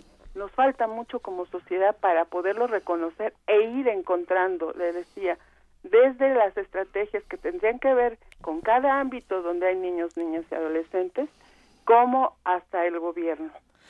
Ah, es, es una discusión que mañana eh, nos, nos, va a dar muchísimo gusto conocer. Vamos a estar ahí con ustedes. Eh, se va a transmitir en algún sitio para los que no puedan asistir. ¿Habrá alguna suerte de, de streaming o de Periscope para poder seguir la conversación?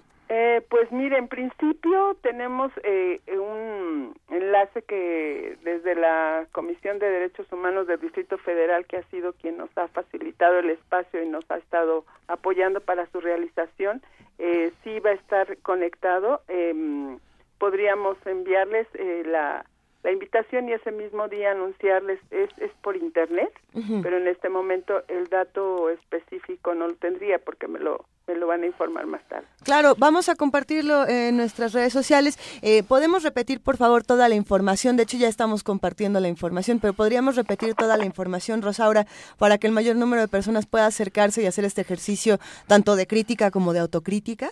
Sí, como no, muchísimas gracias por también darnos el espacio. Gracias. Es la segunda jornada de trabajo infantil en México, crisis socioeconómica, trabajo y explotación infantil. Empezamos a las ocho y media eh, y terminamos a las cinco de la tarde con este conjunto de actividades. Estamos en, vamos a estar en la Comisión de Derechos Humanos del Distrito Federal en la Avenida Universidad eh, por el Metro Viveros para quienes vivimos aquí en la Ciudad de México. Sí.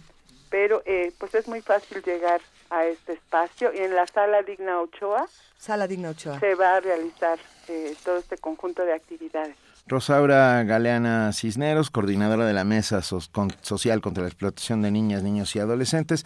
Esperemos que las cosas cambien en este país, que las leyes estén más articuladas que las mafias que hacen que el trabajo infantil eh, sea un, tema absolutamente grave y lo vemos todos los días en la calle, en el metro, en muchos lugares, eh, que las cosas cambien muy, muy pronto. Te mandamos un fuerte abrazo. Gracias y, de verdad mm, darnos el espacio para nosotros como organizaciones, como instituciones de educación superior que vemos, eh, estamos varias Sí. Este, les agradecemos eh, que nos den este lugar. Nosotros agradecemos. Y por favor vuelvan para contarnos cómo se pusieron estas jornadas y qué se discutió. Gracias. Gracias. Hasta, luego. Primer movimiento. La vida en otro sentido.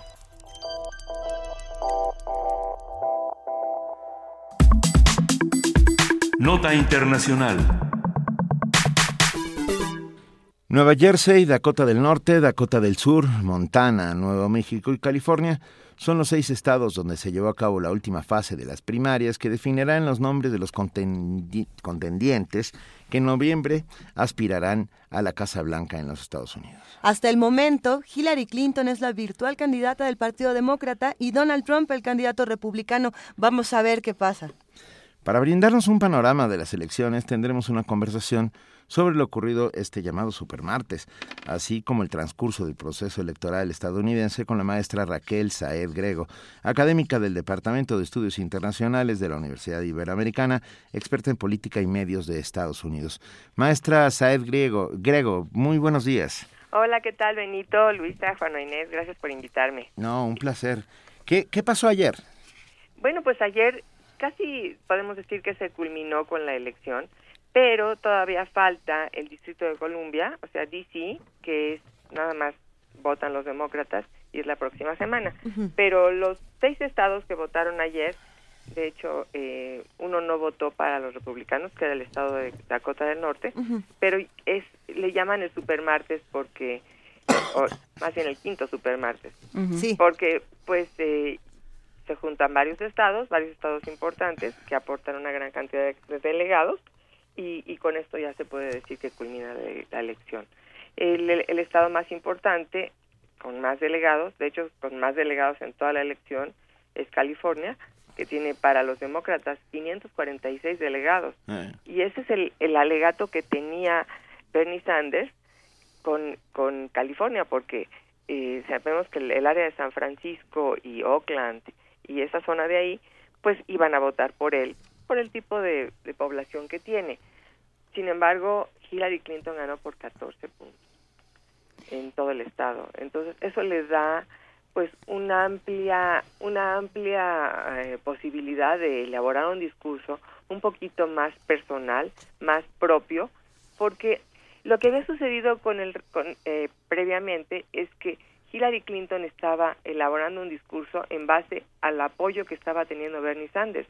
Es decir, Bernie Sanders estaba marcándole la agenda a la propia Hillary para que dijera cosas como, por ejemplo, el, el tema de los salarios, ¿no? Que aunque Hillary está a favor de subir los salarios, no era la misma retórica que estaba elaborando Bernie porque él estaba hablando de, pues, 15, por, 15 dólares a la hora para todos. y pues ella estaba hablando en relación a los estados, etcétera. Pero ese es nada más un ejemplo. Y todo lo marcaba Bernie por la cantidad de eh, apoyo que tenía sobre todo de los jóvenes. Entonces ya con esto, eh, Hillary ya, ya tiene, ya tiene la, la candidatura en las manos, literal, aunque, hay que decirlo, en el discurso de ayer de Bernie Sanders en la noche, dijo que sigue la lucha. Entonces, sigue la lucha en un estado más, que es DC, y de ahí no sé si se quiere ir hasta los hasta el, la convención. Si se va a la convención, no tiene mucho que ganar porque eh, lo que está sucediendo es que los delegados, no los superdelegados, sino los delegados normales, ya todos le favorecen a, a.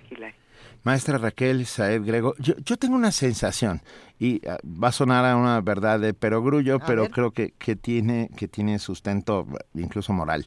No es lo mismo ser precandidato que ser candidato que luego ser presidente. Esto quiere decir que los discursos van variando conforme aceptas cada uno de esos roles y trabajas en él. A partir de ahora veremos nuevos discursos de los ya candidatos demócratas y republicanos. ¿Tú, tú cómo lo ves?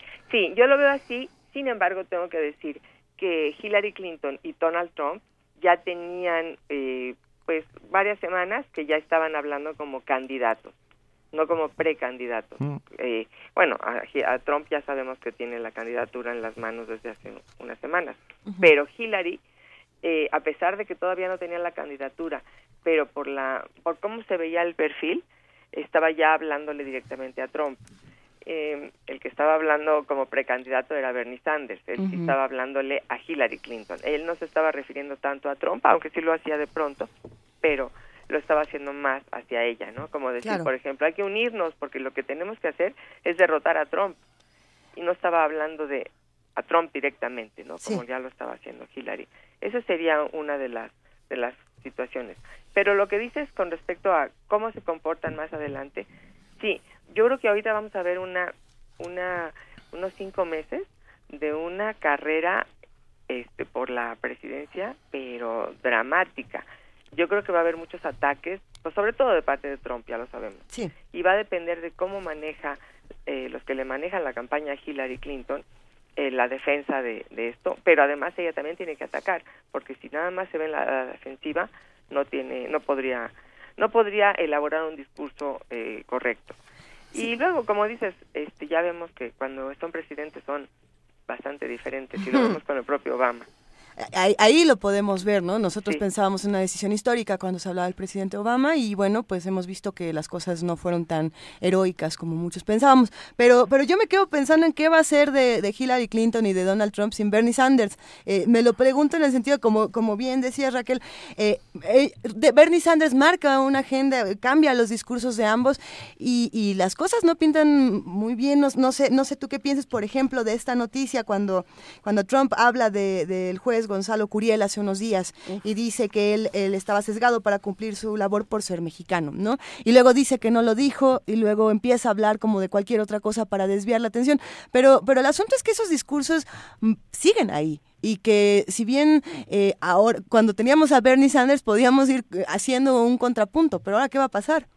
Sí, bueno, yo creo que aquí va a tener que haber una un genio de parte de la en la campaña me refiero a genialidad no de parte no no a genio mágico sino a genialidad. Un poco de ambas. un genio mágico un poco de, sí. de parte de la campaña de Hillary Clinton en poder rebatir cada uno de los de los discursos de Trump y además mostrarlo exhibirlo. Porque esto que dices de que él dijo que ya que no dijo lo que dijo que además parece como de viruta y capulina sí exacto. me parece que bueno, no, no, yo no lo puedo ni creer porque está grabado en todos los medios y sobre todo en la última entrevista que le hizo eh, Jake Tapper, que le preguntó 23 veces si consideraba que su discurso era racista y él regresó con la idea de que de que el juez tiene una, una, herencia mexicana y por lo tanto él está construyendo un muro.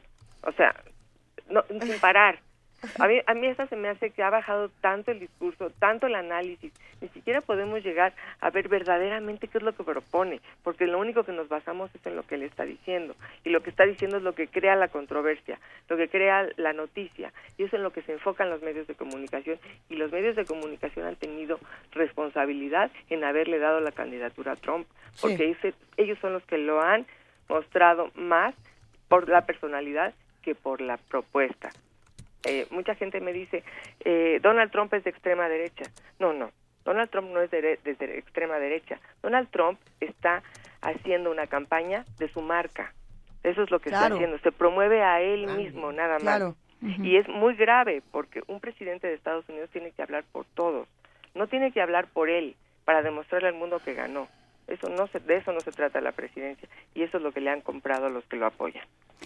Eh, en, el caso de Trump, ayer, ayer hubo un parteaguas, ¿no? A raíz de esta debacle espeluznante con el juez, eh, escuchaba una entrevista con Mitch McConnell, con el, Speaker of the House, la cabeza del Congreso republicano, que, que, lo que decía es no se preocupen, lo vamos a poner en orden, lo vamos a, lo vamos a poner un teleprompter. El, el, tema del teleprompter ayer en el, en el discurso de Trump fue fundamental. Los analistas estaban centrados en ese, en ese tema, ¿no? Porque eso quería decir que no lo iban a dejar suelto, sino que le iban a controlar, digamos, a acotar el discurso. Al pequeño Trump que lleva dentro, al, bendecito malvado. Entonces, es ese tema, ¿no? De que, de que ya están los republicanos sobre él y a ver cómo funciona y esa, esa amenaza que avienta ayer diciendo el lunes, yo, ah, yo creo que va a ser el lunes, ¿no? En un asunto muy, como muy despatarrado, ¿no? Muy, muy raro, muy chicloso. De, yo creo que va a ser el lunes que les voy a decir toda la verdad sobre los Clinton. Ándale.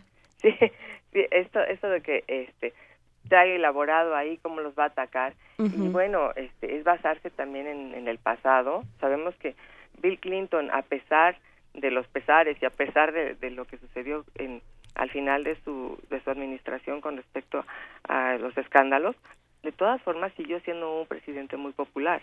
Entonces, sacar ahorita otra vez ese pasado, yo no sé si va a ser beneficioso para él o nada más lo que va a generar es este apoyo de gente que, que, este, que le ha comprado este discurso, pero también a los nuevos votantes que lo han estado apoyando a él, es decir, a los jóvenes que están votando por primera vez y que vienen de las zonas rurales, por ejemplo, que no tienen esta esta capacidad de análisis y no tienen la educación suficiente como para poder ver más allá de lo que él está diciendo. Entonces, esto es donde vamos a ver que va a haber una diferencia. Y ese es dolor. A mí me preocupa eso. Pero yo creo que otra vez hay que regresar a la genialidad que tiene que haber dentro de la campaña de Hillary Clinton para poderlo rebatir. Y tiene que cambiar incluso la imagen. Ella se tiene que mostrar como casi casi burlona de lo que está diciendo eh, Donald Trump, sino si se ve preocupada y se ve tratando de contestar cada una de las palabras, yo creo que sí no va a funcionar. no va a funcionar pues ayer así estaba un poco no estaba como o sea tuvo un momento tuvo su momento en el que nos habló de su mamá que fue fatídico. Sí. bueno hay muchos que lo disfrutaron. Twitter este reventaba con la mamá de Hillary Clinton pero bueno sí pero fue a mí me pareció lacrimógeno y, y que nunca se lo creías. Sí y este y ese momento en el que realmente le veías ahí sí la la Schadenfreude, la, el gusto por el mal ajeno de reírse de Trump y decir de veras, de verdad. Y tiene que incluir en el discurso palabras como peligroso, la palabra peligroso, la palabra este cuál otra eh, como por ejemplo dañino para el país, este fatal. Esas palabras las tiene que relacionar con la palabra Trump y de ahí en adelante salir, pero bueno, yo no soy su asesora y no, no le podría estar diciendo, pero eso es donde la gente tiene que identificar que hay un elemento de drama. Si fuera su asesora, creo que no estaríamos hablando contigo. sí, no, seguro no. Exacto, estaría yo por allá. No, no, estarías en otra estación, seguramente, porque ¿cómo? Pero a ver, eh, ¿qué, no, ¿qué pasa con nosotros? no Trump dice nunca más un tratado que no nos convenga. Por ejemplo, el tratado de libre comercio que firmó Bill Clinton nos hizo muchísimo daño y nos quitó todas las fábricas. ¿Cómo lo vemos desde México? ¿Cómo interpretamos eso desde México?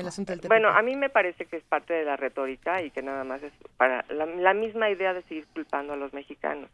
Pero también tenemos que recordar, y eso es lo que tiene que elaborar eh, Hillary Clinton, que el Tratado de Libre Comercio comenzó desde que estaba Reagan en el poder. Y lo continuó el presidente Bush, el papá de Bush, y lo llevó a la culminación Bill Clinton con un eh, eh, con el eh, Congreso republicano y demócrata en conjunto. Esto no tiene que ver con Bill Clinton, esto tiene que ver con una intención de integrar un, un elemento de globalización de aquellos de aquellos años que se ha ratificado, que se ha comprobado que sí funciona y que eh, parte de esta idea de el Tratado de Libre Comercio y de culparlo como parte de los problemas que tiene Estados Unidos económicamente es nada más eh, seguir culpando a los mexicanos. Pero eso no tiene nada que ver ni con Clinton, tiene que ver con una con un proceso que ya venía dándose. Y eso es, lo, eso es lo que tiene que manejar Hillary. Y en términos no solo de política exterior, sino de hasta de comunicación política, ¿el gobierno mexicano qué? Eso es, yo creo que es a partir de ahorita donde el gobierno mexicano podría estar empezando a, a, elaborar discursos como, pues no de respuesta directamente, pero como de preocupación. Yo no pienso lo que, que, lo tenía que haber hecho antes, sino a partir de ahora, ¿no? Ahora que ya es verdaderamente él un candidato, que tiene una oposición que es Hillary Clinton, que Hillary Clinton sí maneja un, un discurso de inclusión y que reconoce, porque sabe de política exterior, reconoce qué significa México para Estados Unidos. Así que bueno, eso no, no me queda ni la menor duda. Roberta Jacobson ya está en México. Ya está. Ya, por fin. ¿Qué, qué esperamos de, de, ella, eh, maestra? Bueno, yo lo que lo, lo, que se espera es que bueno eh, se sigan con todas las políticas que ya se venían haciendo en, en México, entre México y Estados Unidos, todas estas eh, reuniones de cooperación, todos estos tratados de cooperación que tienen entre los dos, no nada más a nivel económico, a nivel cultural, a, a nivel político, a nivel de seguridad, que es lo que más les interesa, se va a seguir dando a cabo, pero allí eh, me preocupa un poco si llegara a ganar eh, Trump, que bueno, ojalá que no, y ojalá que lo que dije sea este, algo que se vaya al aire, este, eh, tendríamos que ver que a lo mejor tienen que quitar a la embajadora. Y es una embajadora que está basada en la idea de la diplomacia, del, de la cooperación, en la idea de eh, el discurso y de la y de los eh, de las negociaciones. Y que le costó un año y medio llegar hasta aquí. Sí, bueno, eh, creo que Wayne se fue en junio, ¿no? Un año. Un año, bueno, un año. digo igual. Digo, sí, sí es un poco importante la relación con para no, bueno, no bueno. Hay un fenómeno interesante que me gustaría platicar contigo, Raquel Saedgredo.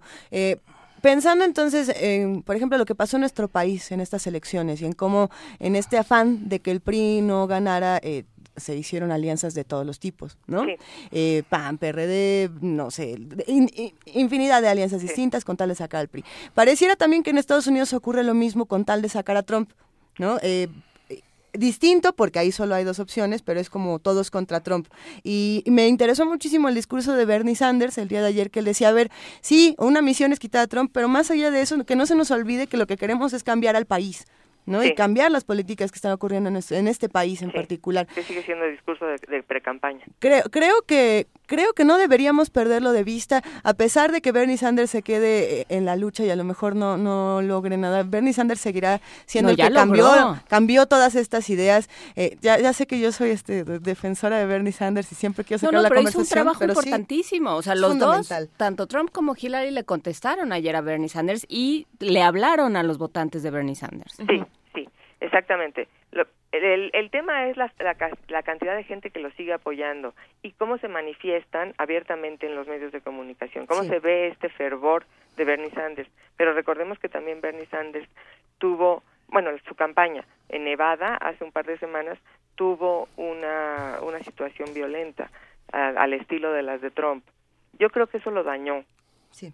Eh, por un lado, pero también eh, esa, ese fervor, eso decir, eh, prefiero a, a, Bernie Sanders o no votar, eh, puede dañar a, Hillary Clinton. Ahorita ella tiene que empezar a agregar a su campaña a todos estos apoyadores de Bernie Sanders, porque ese es, ese es el problema que ella puede tener.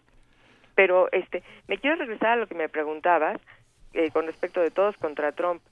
Eh, a pesar de todo y a pesar de que Trump tiene la candidatura en la mano, eh, hay otros grupos, hay el grupo Never Trump, que lo lidera eh, un, un politólogo muy famoso que se llama Bill Crystal, y él eh, ahorita está sacando a un candidato para eh, tratar de hacerle un, un, contrapeso a los republicanos, no esperando ganar, sino esperando quitarle apoyo.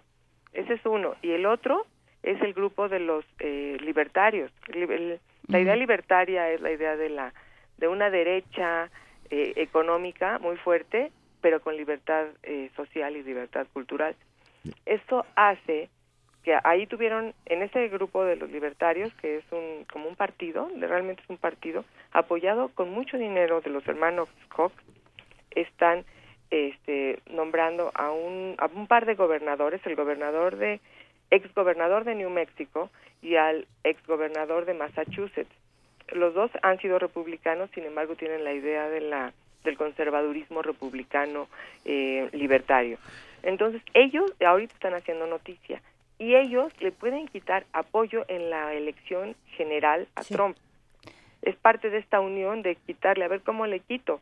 Y este, bueno, vamos a ver qué es lo que sucede y qué, qué capacidad van a tener. Maestra Raquel Saed Grego, hablando de personajes, de extraños personajes, es que me quedé pensando en un hombre que fue candidato independiente desde Nixon hasta hace muy poco, y me refiero a Ralph Nader.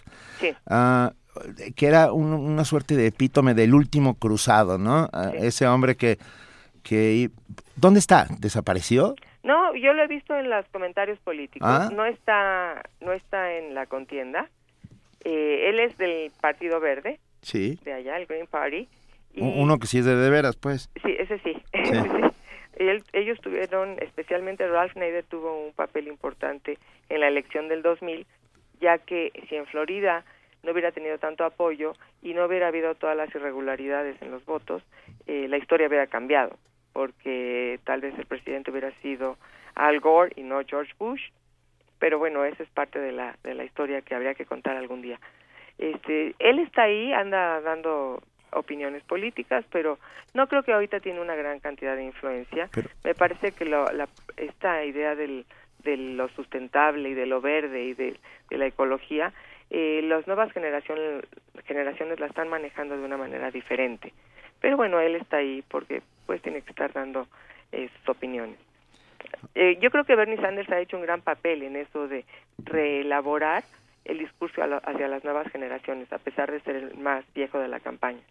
Sí, no, yo creo que eh, fue fue importantísimo porque además captó un, público que se pensaba que iba a ser para para Hillary Clinton, ¿no? O sea, el, discurso fue siempre bueno, pues ya va a tener ganada y, y claro, lo que no cuentas es que es que pues son jóvenes que no estaban cuando, que, que, no eran muy conscientes cuando Clinton era presidente o que no saben lo que implica una mujer en la presidencia, o sea, no, no han dado esas batallas, ¿no? Era un poco lo que se discutía en los medios. Sí, sí, y aparte, sí, qué bueno que dices eso de la primera mujer, y es la primera mujer que está, es nominada a la presidencia de Estados Unidos por un, un partido de los grandes, porque ya ha habido, pero de los chicos. Mm. Y es la primera vez que estamos viendo esto, y eso sí es historia este, y los jóvenes también la están marcando, porque los, jóvenes también ya están abiertos a otra, a otras posibilidades, pero también los jóvenes están divididos en ideología. Entonces, los jóvenes que están siendo muy presentes en, en toda esta campaña están reconociendo cosas que para ellos ya son más normales, ¿no? Como por el, tema el tema de los homosexuales, ¿no? Pues, ¿por qué no? Porque seré yo muy de derecha, pero bueno, ellos tienen derecho también, ¿no?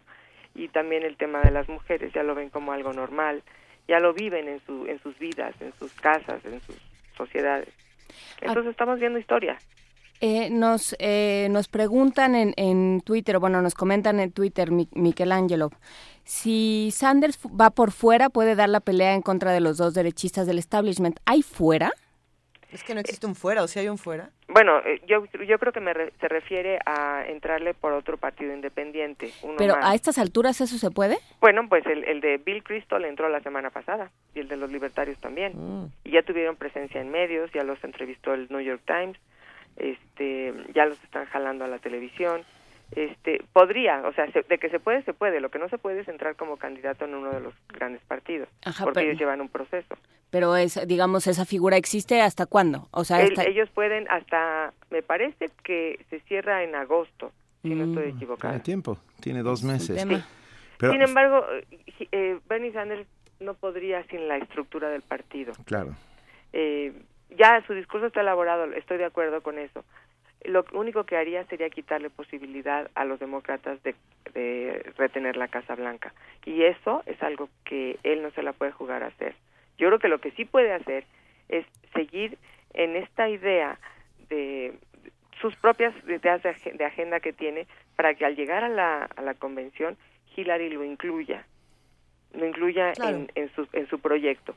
Pero eh, aquí también vamos a ver ahorita, porque seguramente ya están ahorita pensando en quién va a ser el compañero de fórmula de los dos lados. Ese es otro tema, sí. Y se había pensado que Hillary Clinton pudiera llamar a Bernie Sanders a ser su compañero de fórmula, porque eso sucede en algunas algunas veces.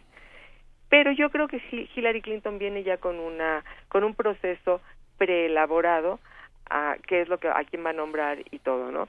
Entonces se habla de diferentes personas, pero yo creo que la presencia de Bernie Sanders fue tan fundamental en toda la contienda que sí, eh, ella estaba pensando en nombrar, por ejemplo, a alguno de los de los hermanos Julián o, o Joaquín Castro, yo creo que ya está pensando diferente, porque podría o estar pensando en el propio Bernie Sanders o en otro senador por Ohio que se llama Sherrod Brown, que él eh, tiene la misma mentalidad de Bernie Sanders sin haber sido tan eh, mediático. tan, mediático exactamente mm. o Elizabeth Warren. Eh, aquí Elizabeth Warren sería muy buena porque ella tiene mucha presencia en medios es muy es una figura reconocida ya no necesita mucha presentación. El problema es cómo se va a presentar un ticket o una fórmula de dos mujeres. Si es Sherrod Brown que sería yo creo que sería la mejor opción eh, me parece que estaría muy bien porque jalaría a muchos de los apoyadores de, Bernie Sanders. Sin embargo, si se va a Sherrod Brown de Ohio, de como senador de Ohio, el que lo va, el que va a nombrar a su sustituto es el gobernador John Kasich.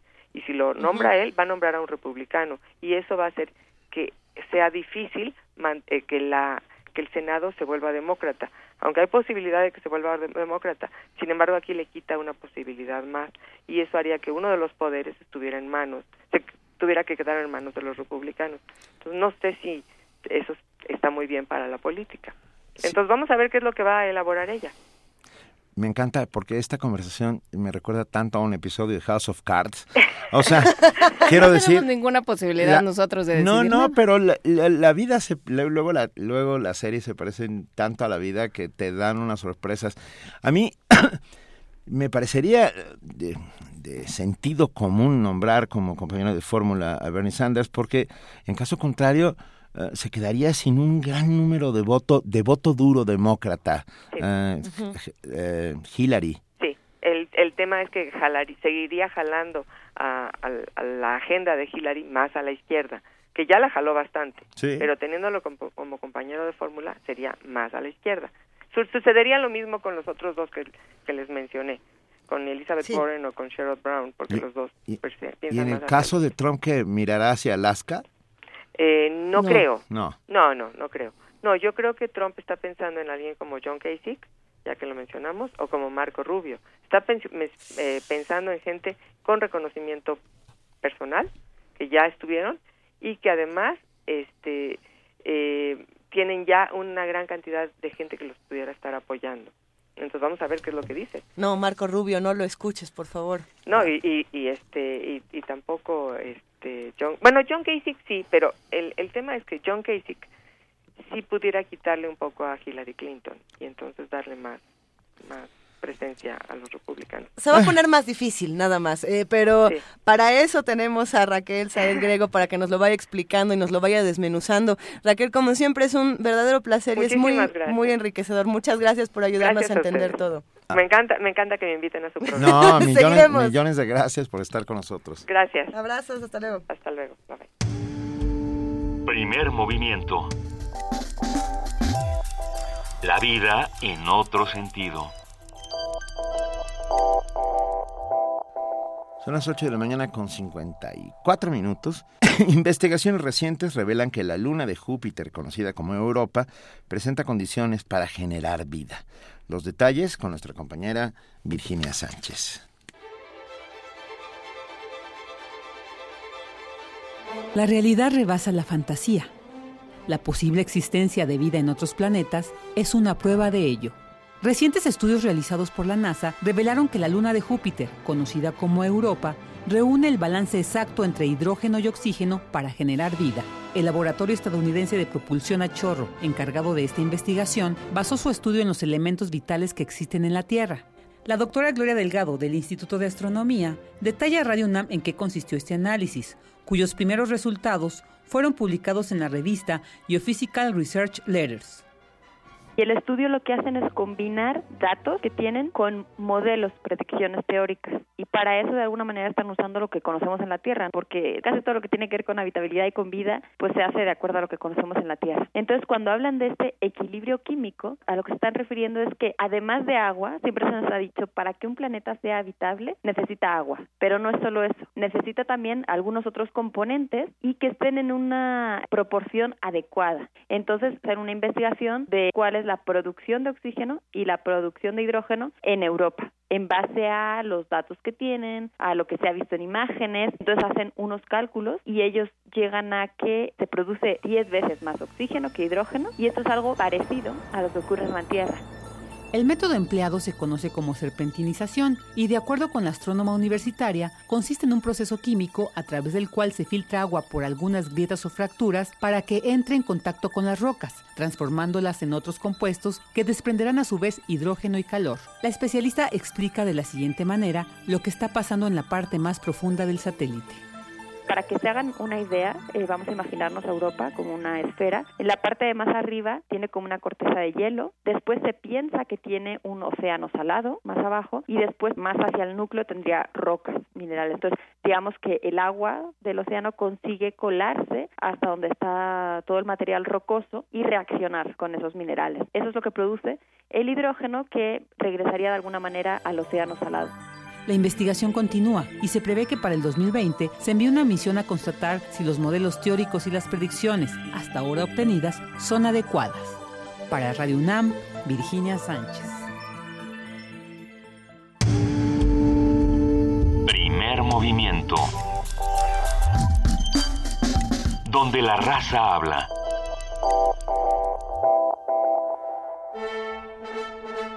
Hola amigos, estimado público, soy Arcela de la Peña, maestra y productora de ballet, y vengo a invitarlos a un verdadero banquete. La proyección digital internacional desde el Royal Opera House de Covent Garden del ballet Giselle con el Royal Ballet. Giselle es una obra maestra que nos habla de amor, de traición, de venganza. Giselle es el amor que trasciende a la muerte. Giselle es una obra considerada como una prueba de fuego para cualquier bailarina. La cita es el 4 y el 11 de junio, aquí en la sala Miguel Covarrubias del Centro Cultural Universitario, a las 12 de la mañana. Pero también quiero invitarlos a una charla que tendré el honor de compartir con ustedes antes de la proyección. Esto es el mismo 4 y 11 de junio a las 11 de la mañana en la sala Miguel Covarrubias también. Y recuerda, Cultura UNAM pone a tu alcance el mundo del arte y la cultura. Te estamos esperando.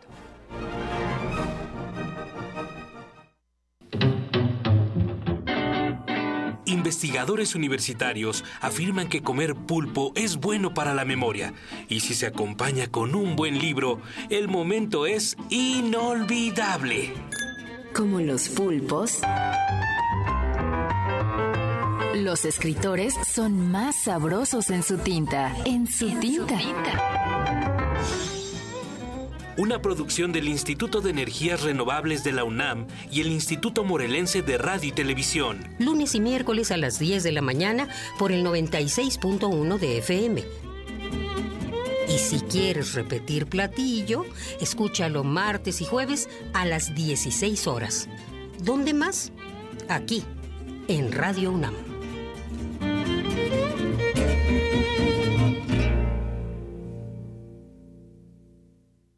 Para fortalecer la representación política de la población en los congresos locales y en el Congreso Federal, el INE realizará una nueva distritación electoral en tu entidad. Nuestro fin es preservar el valor del voto ciudadano. Infórmate y participa en la consulta a los pueblos y comunidades indígenas en materia de distritación a través de tus representantes. Queremos conocer tu opinión. Contigo, México es más. Súmate. Consulta INE.mx o llama al 01800 433 2000. Instituto Nacional Electoral, INE. RTC y la Secretaría de Cultura te invitan a conocer las actividades y la oferta cultural a través de la página web México es Cultura, una multiplataforma de difusión. En mexicoescultura.com encontrarás lo más destacado en literatura, danza, teatro, música, cine, actividades infantiles, exposiciones, paseos culturales, talleres y cultura digital con más de 2.000 actividades disponibles. Para más información consulta mexicoescultura.com. Los consideramos héroes anónimos, motivos de orgullo en el campus. Su esfuerzo no ha pasado desapercibido y consideramos que merece un justo reconocimiento. Una fuerza de choque en contra de la ignorancia y la apatía. Un escuadrón que rebosa de talento y juventud. Un grupo de excelencia que representa todo lo que es bueno y verde sobre la universidad. En resistencia modulada, estamos por abrir los micrófonos para ti, que te has esforzado en ser un espíritu que habla por tu raza. La Casta Puma. Lunes 21 a 15 horas. Radio UNAM.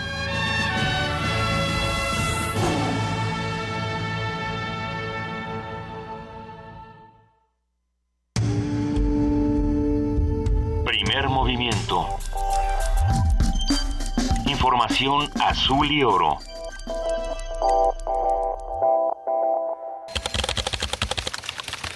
Corte informativo.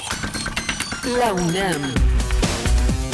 El Instituto de Geofísica de la UNAM abre una línea de investigación para analizar los temblores lentos, movimientos telúricos imperceptibles que se deslizan a velocidades reducidas. En el proyecto participarán especialistas internacionales que estudiarán las zonas de Alaska, Costa Rica, Nueva Zelanda y la falla de San Andrés, así como Japón y la cordillera de las cascadas en América del Norte. Nacional. Rafael Paquiano, titular de Medio Ambiente, indicó que las Secretarías de Salud, Comunicaciones y Transportes y de Desarrollo Agrario, Territorial y Urbano se integrarán como miembros permanentes a la Comisión Ambiental de la Megalópolis, a propuesta del gobierno de la Ciudad de México. Miguel Ángel Mancera, jefe de gobierno capitalino, señaló que los seis diputados que designará a la Asamblea Constituyente no necesariamente serán perredistas. En entrevista con Reforma, aseguró que su aspiración a la candidatura presidencial continúa firme.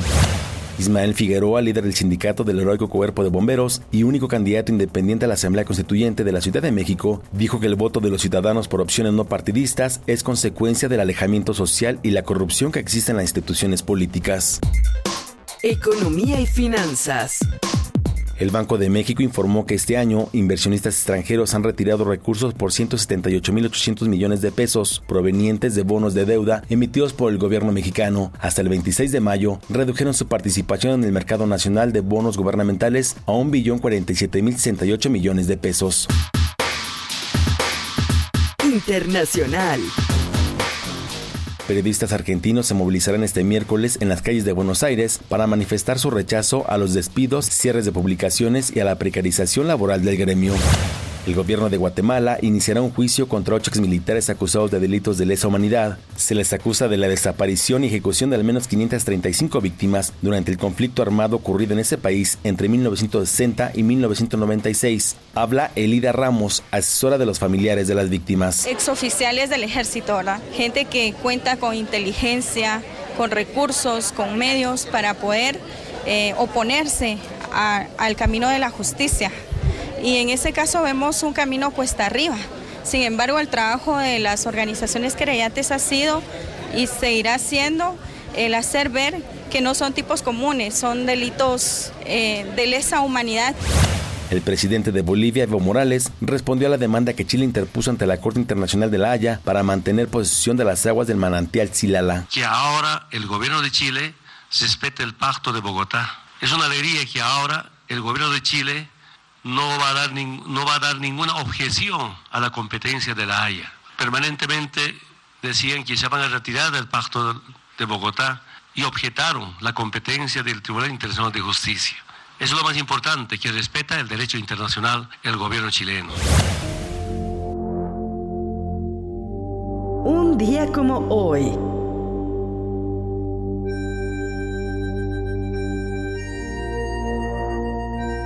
Hace 67 años se publicó simultáneamente en Estados Unidos y Reino Unido la novela de ciencia ficción 1984, escrita por George Orwell. La obra introdujo los conceptos del omnipresente y vigilante Big Brother. Es considerada una de las más influyentes, inquietantes y atractivas del siglo XX. Hasta aquí la información, lo esperamos en nuestro corte de las 12.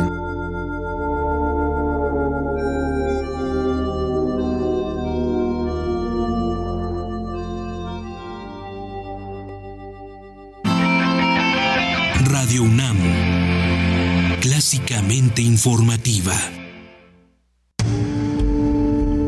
Primer movimiento. Donde la raza habla. Tenemos boletos para todos los que nos están escuchando, como ustedes lo saben. La Dirección de Danza de la UNAM nos regala boletos para Barro Rojo. Son 15 pases dobles, como ya lo anunciábamos desde las 8 de la mañana, y los vamos a regalar de la siguiente manera. Son 5, 5 y 5, así que eh, atentos para ver qué Cinco, día cinco quieren. cinco dan 15. Ahí está. Los que se quieren ir al viernes 10 de junio a las 7 de la noche es por teléfono al 55 36 43 39. Estos solo son para el viernes 10 de junio, cinco pases dobles. Cinco pases dobles para sábado 11 de junio a las 7 de la noche. Estos se van por Twitter con el hashtag Barro Rojo, así nada más. Y cinco para el domingo 12 de junio se van, esto es a las 6 de la tarde, no a las 7, y se van por Facebook en el muro. Eh, tienen que poner su nombre completo y si también pudieran poner el hashtag Barro Rojo, lo agradeceremos muchísimo. Recuerden que esto es en la sala Miguel Covarrubias del Centro Cultural Universitario y con esto nosotros nos vamos a Poesía Necesaria.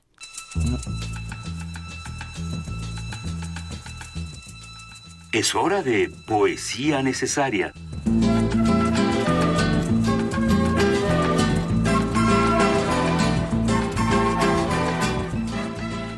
Hablábamos de antologías cuando comenzamos este programa, hablábamos de lo que nosotros pensábamos que, que hacía a un buen antologador y de lo que nosotros pensábamos que hacía a una buena antología o no, porque realmente no llegamos a decir si existían buenas antologías contemporáneas, pero sí llegamos a decir que había escritores que nos gustaban, que nos generaban más pasión que otros. Esto, esto ha, dado una discusión interesante en redes sociales, ha dado una discusión interesante en distintas llamadas eh, y los invitamos a que nos digan qué piensan, a que nos escriban con el hashtag poesía necesaria para que nos hagan recomendaciones de los poemas que quieren en esta sección. También les recordamos que el próximo martes eh, vamos a transmitir en vivo desde la sala Julián Carrillo y que ustedes podrán traer un poema y vamos a rifar a tres personas para que lean con nosotros y nos acompañen en esta sección. Vengan, vengan con nosotros, de verdad, va a ser muy... Vamos a hacerlo como en los viejos tiempos de la radio, en un auditorio, con ustedes, mirándonos a las caras, echándonos Con buenas música. vibras unos a otros.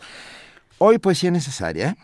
Ah, me convenció Juana Inés de esa, no, no me tuvo que, que, que Convencer demasiado. no, no, no tuvo que hacerme manita de puerco ni nada, porque me recordó, nos recordó, quién me compró una naranja de José Gorostiza, ese grandísimo, grandísimo poeta mexicano, con uno de los poemas épicos más grandes de la historia, me voy a atrever a decir de Iberoamérica, ¿no?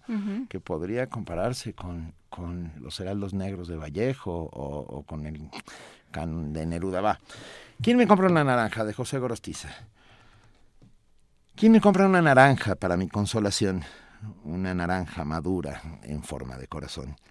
La sal del mar en los labios, ay de mí, la sal del mar en las venas y en los labios recogí. Nadie me diera los suyos para besar la blanda espiga de un beso, yo no la puedo cegar. Nadie pidiera mi sangre para beber. Yo mismo no sé si corre o si deja de correr. Cómo se pierden las barcas, ay de mí. Cómo se pierden las nubes y las barcas. Me perdí. Y pues nadie me lo pide. Ya no tengo corazón. ¿Quién me compra una naranja para mi consolación? Primer movimiento. Escucha la vida con otro sentido.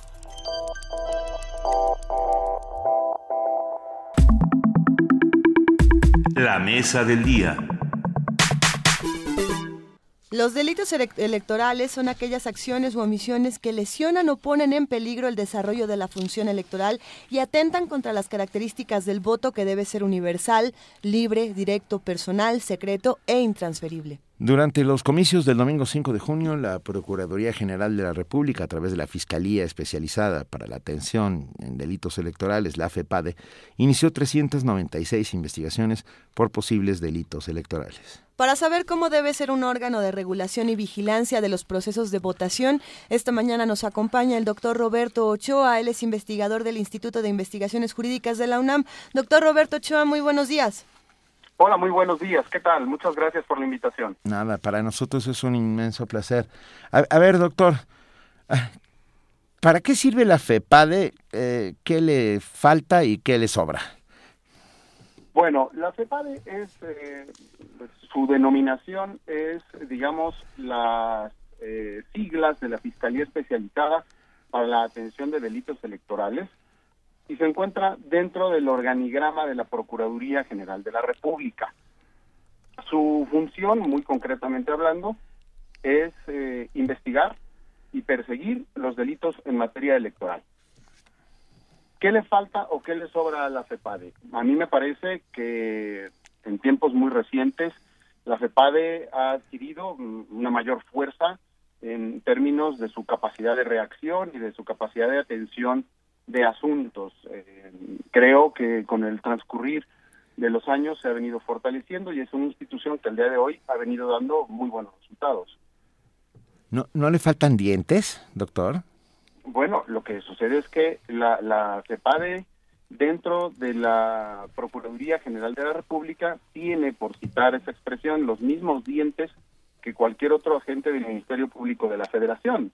Yo yo creo que no le faltan, eh, los los tiene muy bien implantados desde el texto constitucional y desde las leyes que los rigen.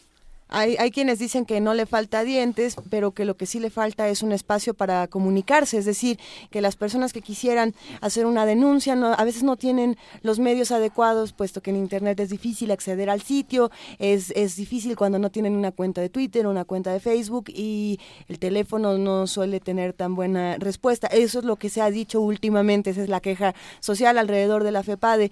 Eh, entonces, ¿qué hacemos cuando no podemos denunciar todos los delitos electorales que quisiéramos? Bueno, durante los procesos electorales la FEPADE eh, suele realizar operativos de eh, desplazamiento de agentes del Ministerio Público. Eh, fue el caso de este último ejercicio que tuvimos hace un par de días, 5 de junio, y pues lo que pretenden es solventar esas em, incapacidades quizás materiales que se puedan presentar al momento de que se, se vaya a recibir una denuncia. En efecto, hay que reconocer que quizás en el ámbito del Internet o de esas otras estrategias que se han venido ofreciendo para la recepción de, denuncias, pues tenemos bastantes problemas. La, capacidad de las personas de acceder a un equipo de cómputo o a un teléfono inteligente a través del cual hacer esa denuncia, pues se ha querido, em, digamos, solventar pues a través de ese despliegue operativo. Tal vez el, el, la raíz del descontento, digo, bueno, tiene muchos, tiene muchas razones, pero tal vez ahí también está la idea que tenemos de delito electoral. ¿Qué entendemos? ¿Qué, qué nos dice la ley que es un delito electoral y, y, y qué, qué pasa a la hora de, ponerlo en práctica, las denuncias? Ese es un punto muy, muy importante. Eh, qué bueno que lo estamos ahora tocando. Y, me permito, sin necesidad de que tenga que abusar mucho del tiempo, de hacer un pequeño recuento de cómo se han venido leyendo estas cuestiones en nuestro orden jurídico nacional. Eh, anteriormente los delitos electorales, o así llamados delitos electorales, se encontraban previstos en los códigos penales de los distintos estados de la República. Eh, lo cual pues generaba, eh, como, como es normal también en otro sector de la criminalidad, generaba diferencias en la forma en que se sancionaban, ya sea con las penas previstas para cada una de sus modalidades, o bien los requisitos para que existiera delito, pues variaban de un estado a otro. Después de la reforma constitucional, esta que, que fue muy conocida por, su amplitud del 10 de febrero del 2014, pues se dispone que el Congreso de la Unión será la única autoridad legislativa que pueda tener injerencia en eh, la regulación de esta suerte de delitos. Por tanto, se publicó en el Diario Oficial de la Federación, ya en, en mayo del propio 2014, una ley general, una ley general en materia de delitos electorales que tiene aplicación nacional y que produce un, un beneficio muy concreto, cuál es el de uniformar o de homologar los delitos electorales a nivel nacional, de suerte que al día de hoy los delitos electorales se encuentran recogidos precisamente en esa ley general. Ok, eh, ahí hay, hay algunos asuntos que podríamos discutir de otros delitos que quizá no, o bueno, que no podrían ser delitos porque no entran dentro de estas leyes, pero que, que a, vista de muchas personas lo son y que la ley no, no tiene como un espacio para esto, pero es complejo, es complejo definir, eh, por ejemplo, lo hablábamos en días anteriores, lo que pasó, por ejemplo, con el equipo de los tiburones rojos de Veracruz, que era un caso que nos parecía interesante, decir, ¿es un delito o no es un delito? Que el director del equipo diga, si no votas por el PRI me lo llevo, que era básicamente lo que estaba ocurriendo. Claro, ¿Qué pasa con esos casos que nos dicen, pues es que no era delito, pero pues pareciera que sí lo es? Bueno, esta, esta ley, la que les comentaba, la ley general en materia de delitos electorales, tiene un catálogo ciertamente amplio de infracciones, en donde eh, se puede eh, hablar de la posibilidad de que esa conducta en lo particular tenga la posibilidad de ser sancionada como delito. Por ejemplo, si se hace proselitismo no durante la jornada electoral, pues eh, eh, se exige que se realice en la casilla o en el lugar donde estén formados los votantes. De suerte que hay algunos requisitos que quizás en el plano de lo práctico sí pudieran llegar a entorpecer el tratamiento de ese, de ese tipo de casos, ¿no? ¿Ha, servido la FEPADE? ¿Ha funcionado? ¿Realmente ha funcionado en este país donde vivimos en el sospechosismo y donde los delitos electorales son cosa de, tradición?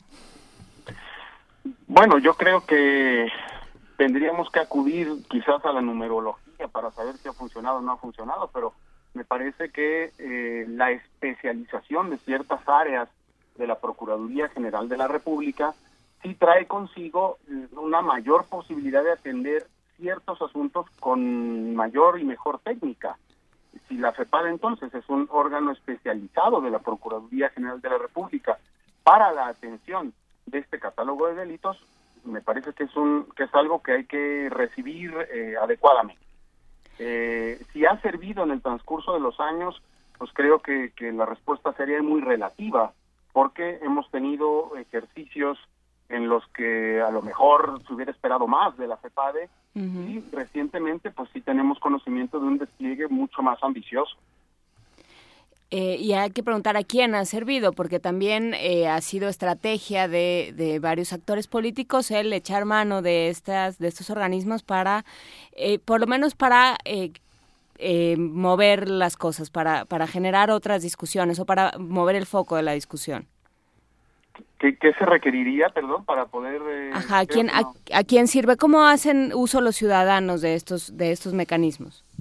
Bueno, pues eh, cualquier ciudadano puede, eh, allá en donde tenga conocimiento de la posibilidad de que algo anda mal durante el proceso electoral o que, por ejemplo, su jefe en el trabajo le, le, le fuerza para votar por algún partido o candidato o que le pide dar alguna cantidad a favor de un precandidato o candidato, pues acudir inmediatamente ante estas autoridades para poner en conocimiento los hechos. Es una obligación de todos poner en conocimiento de la autoridad los hechos que pudieran ser constitutivos de delito. Eso es algo que tenemos que, hacer con mayor frecuencia, pues para que las autoridades también tengan la posibilidad de tratarlos. Si, si no incentivamos la cultura de la denuncia, pues poco van a poder trabajar esas instancias. Y, y cuando se hace la denuncia, y perdón, doctor Roberto Ochoa, eh, que nos recuerda Rafa Olmedo en las elecciones de 2015, la cantidad de delitos electorales, por lo menos tipificados en papel, eh, que cometió el Partido Verde. El verde siempre y que Y que nunca uh, pasó nada, que no hubo ni detenidos ni, ni sanciones más allá del papel. Y de las multas, que las multas no, no son realmente una sanción, pero bueno. Bueno, ahí hay dos cuestiones que habría que apuntar. El, el hecho de que se realice una conducta o que estemos frente a alguna conducta que tenga la apariencia de criminalidad no quiere decir en automático que eso sea delito. hay que llevar a cabo la investigación correspondiente a cargo del Ministerio Público y después resolver si en el caso particular se presentan los requisitos que la ley marca para que sea delito. Ahora bien, en el terreno de la multa, la multa también es una sanción que vemos frecuentemente recogida en la ley de delitos electorales, y es una pena. Lo que sucede es que mm, muy probablemente por cuestiones más culturales que otra cosa, hemos venido prefiriendo por su ferocidad la pena de prisión para la práctica mayoría de delitos en nuestro país. Pero también hay que reconocer que la multa es una sanción de naturaleza penal. Cierto. Cierto, yo me, yo me pregunto y, me parece muy interesante lo que, lo que nos está comentando doctor Roberto Ochoa. Eh, pensándolo en, si a mí me ponen una multa de esas dimensiones, me parece que es un castigo prudente. Cuando hay un, un partido que tiene ese dinero y le sobra, y es decir, esta multa no le, no le parece un castigo, sino simplemente puede pagarla para seguir adelante con su campaña, ahí es cuando entra una cuestión, pero quizá, como usted lo dice, puede ser una cuestión moral. Bueno, lo que lo que sucede ahí es que, en efecto, si el partido tiene los recursos suficientes para enfrentar una multa de ese tamaño, pues a lo mejor habría que buscar otros mecanismos de reacción frente a ese tipo de conductas ya en lo administrativo que em, pudieran producir al, al, partido que resulta responsable pues un mayor vamos a decir una mayor afectación no impedirle realizar ciertas actividades no sé algo ya más en el terreno de lo, de lo administrativo, ¿no? Sí, el problema con las multas, eh, no sé si hay estudios al respecto, sería interesante, pero cualquier sanción tendría la, la finalidad última de eh, quitar el incentivo para cometer un, una, una, infracción, ¿no? Esa sería la idea de la sanción, ¿no? Ya no lo vuelvas a hacer. Y sin embargo, al ver tantas multas y al ver que se, que se repetía la conducta, pues cabe la duda, aunque a lo mejor hay números que demuestran que sí se cambia la conducta. Aparentemente no. O sea, queda la duda de esa, esa infracción está cumpliendo con su eh, última labor de quitar el incentivo para hacer para cometer la infracción o no. Sí, entiendo la pregunta y además es muy importante y tiene que ver con, con lo que comentábamos hace un momento en la en la en mi comentario anterior. Creo que desde la perspectiva de la de la Ley General de Instituciones y Procedimientos Electorales se podrían plantear otras estrategias o mecanismos para afectar de manera sensible esos derechos o prerrogativas de los partidos cuando eh, cometan ciertas infracciones, sin necesidad de que eso tuviera que trascender al ámbito del derecho penal, en donde podríamos tener, y tenemos de hecho, mayores exigencias a los efectos de imputarle a alguien la comisión de un delito posiblemente o, seguramente mejor tendríamos mm, resultados contundentes en el ámbito de lo administrativo sin necesidad de llegar a lo penal. Sí, sin duda. vamos a compartir algunas llamadas, si le parece bien, doctor Roberto Ochoa, de las personas que nos están eh, preguntando asuntos de delitos electorales. Una de las preguntas recurrentes en, distintos medios es cuáles son los principales delitos electorales eh, que, que, se, que se llevan a cabo en nuestro país. Bien, pues como se los comentaba al principio, es un catálogo muy amplio, ¿no? De, de, posibles infracciones. Por, mencionar algunos, los, los, los que más se ejercen en este país. Pues yo creo que los, los que frecuentemente eh, podemos tener a la mano es pues eso de hacer proselitismo en el lugar en donde se encuentran los votantes, por ejemplo, eh, recoger eh, sin causa aparente credenciales para votar, solicitar votos por paga, por ejemplo. Regalar licuadoras. solicitar evidencia del voto, por ejemplo, del sentido del voto. Eh, esos yo creo que son de los de los más eh, frecuentes, ¿no? La recogida de credenciales para votar, em, en fin, eh, intentar, por ejemplo, eh, votar dos veces en una misma elección, o, o, intentar votar o votar si no se cuenta con los requisitos de ley.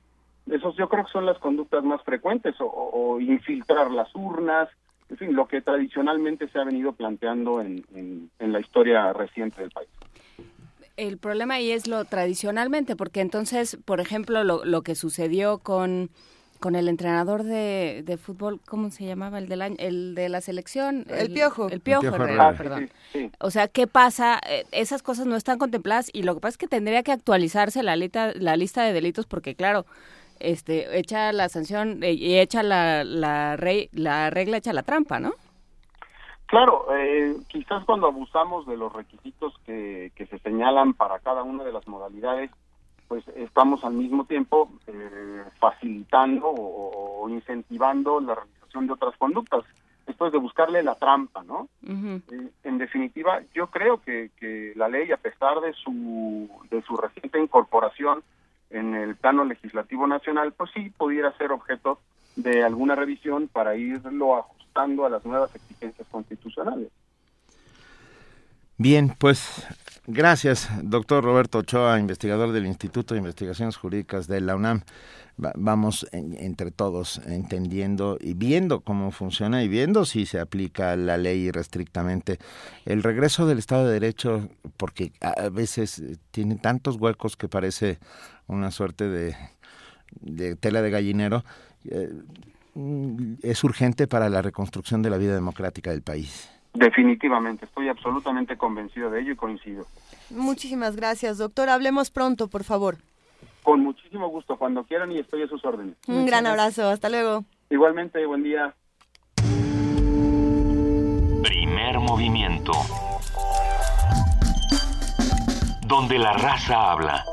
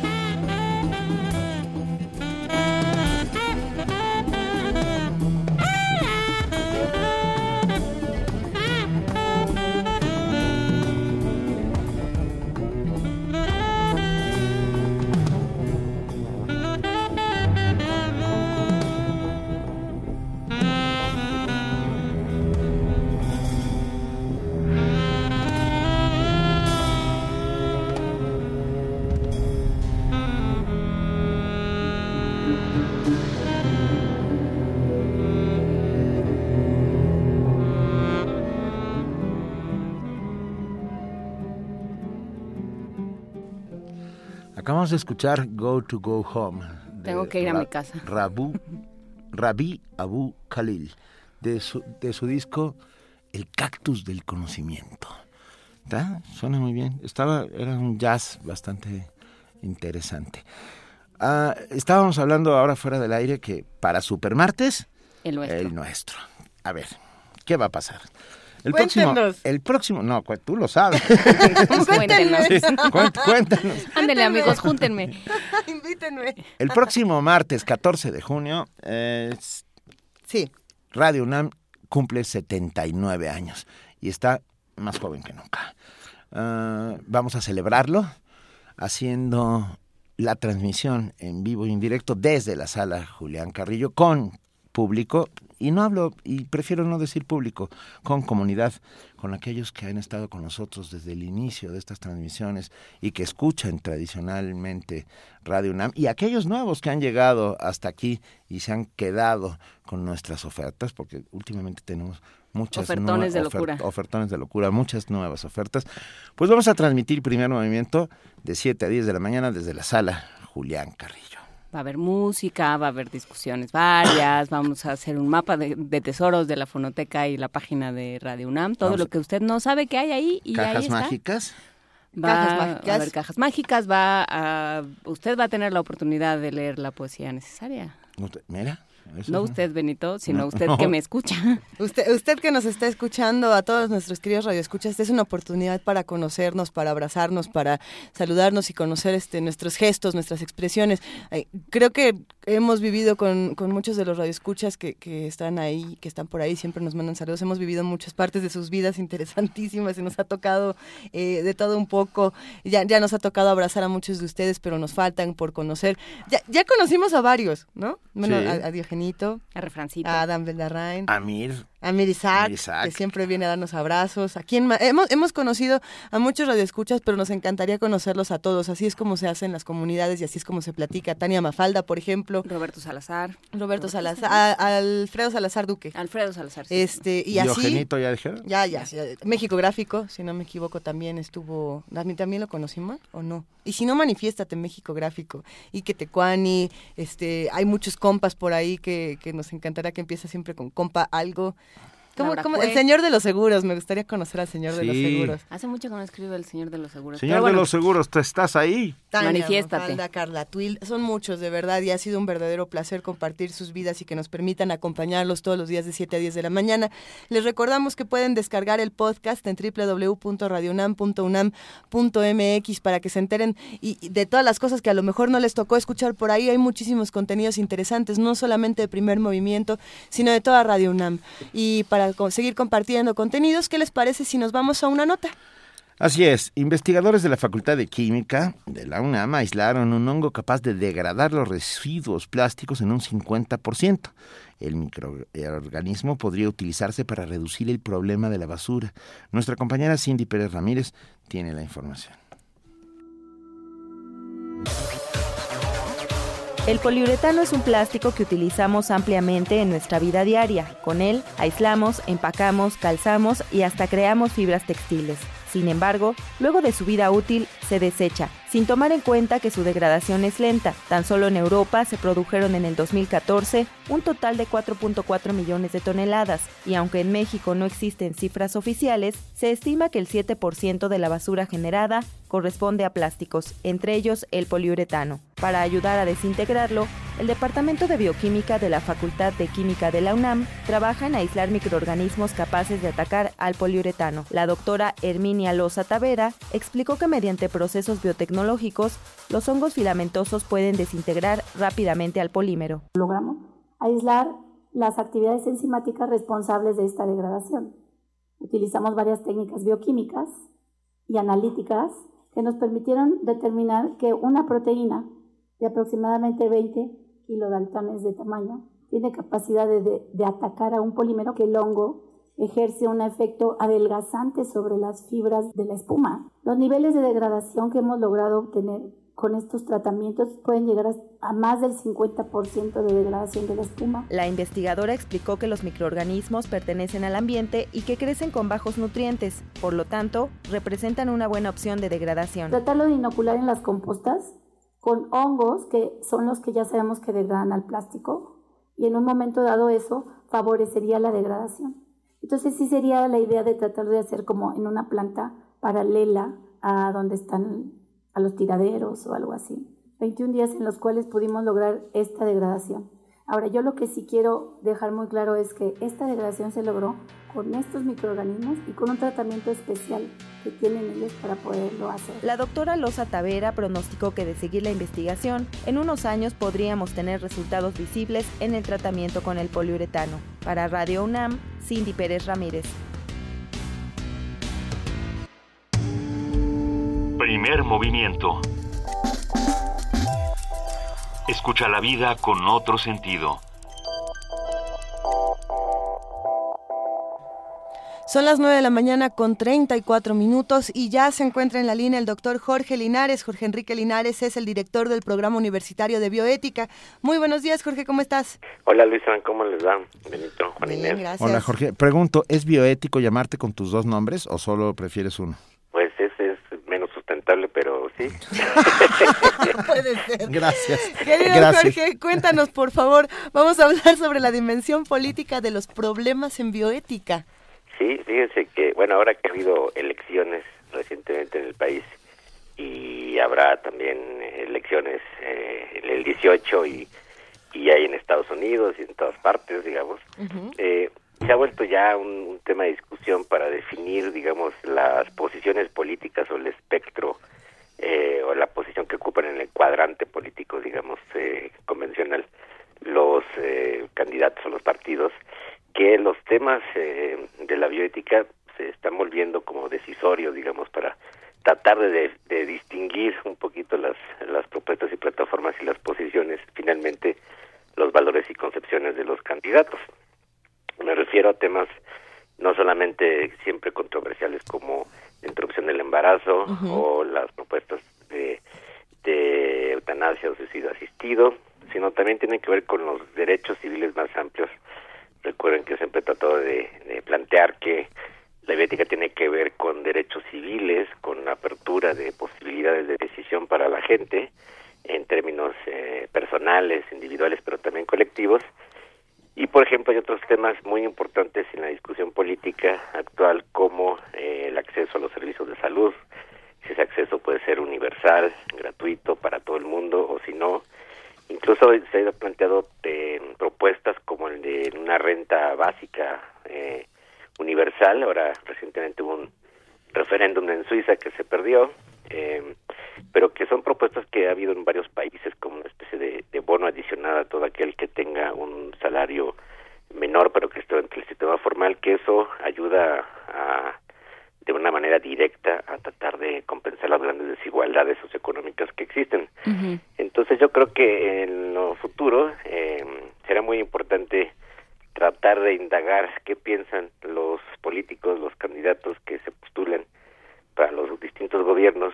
Generalmente tratan de no pronunciarse y no pronunciarse sobre estos temas, pues ya indica un poco la posición que tienen, ¿no?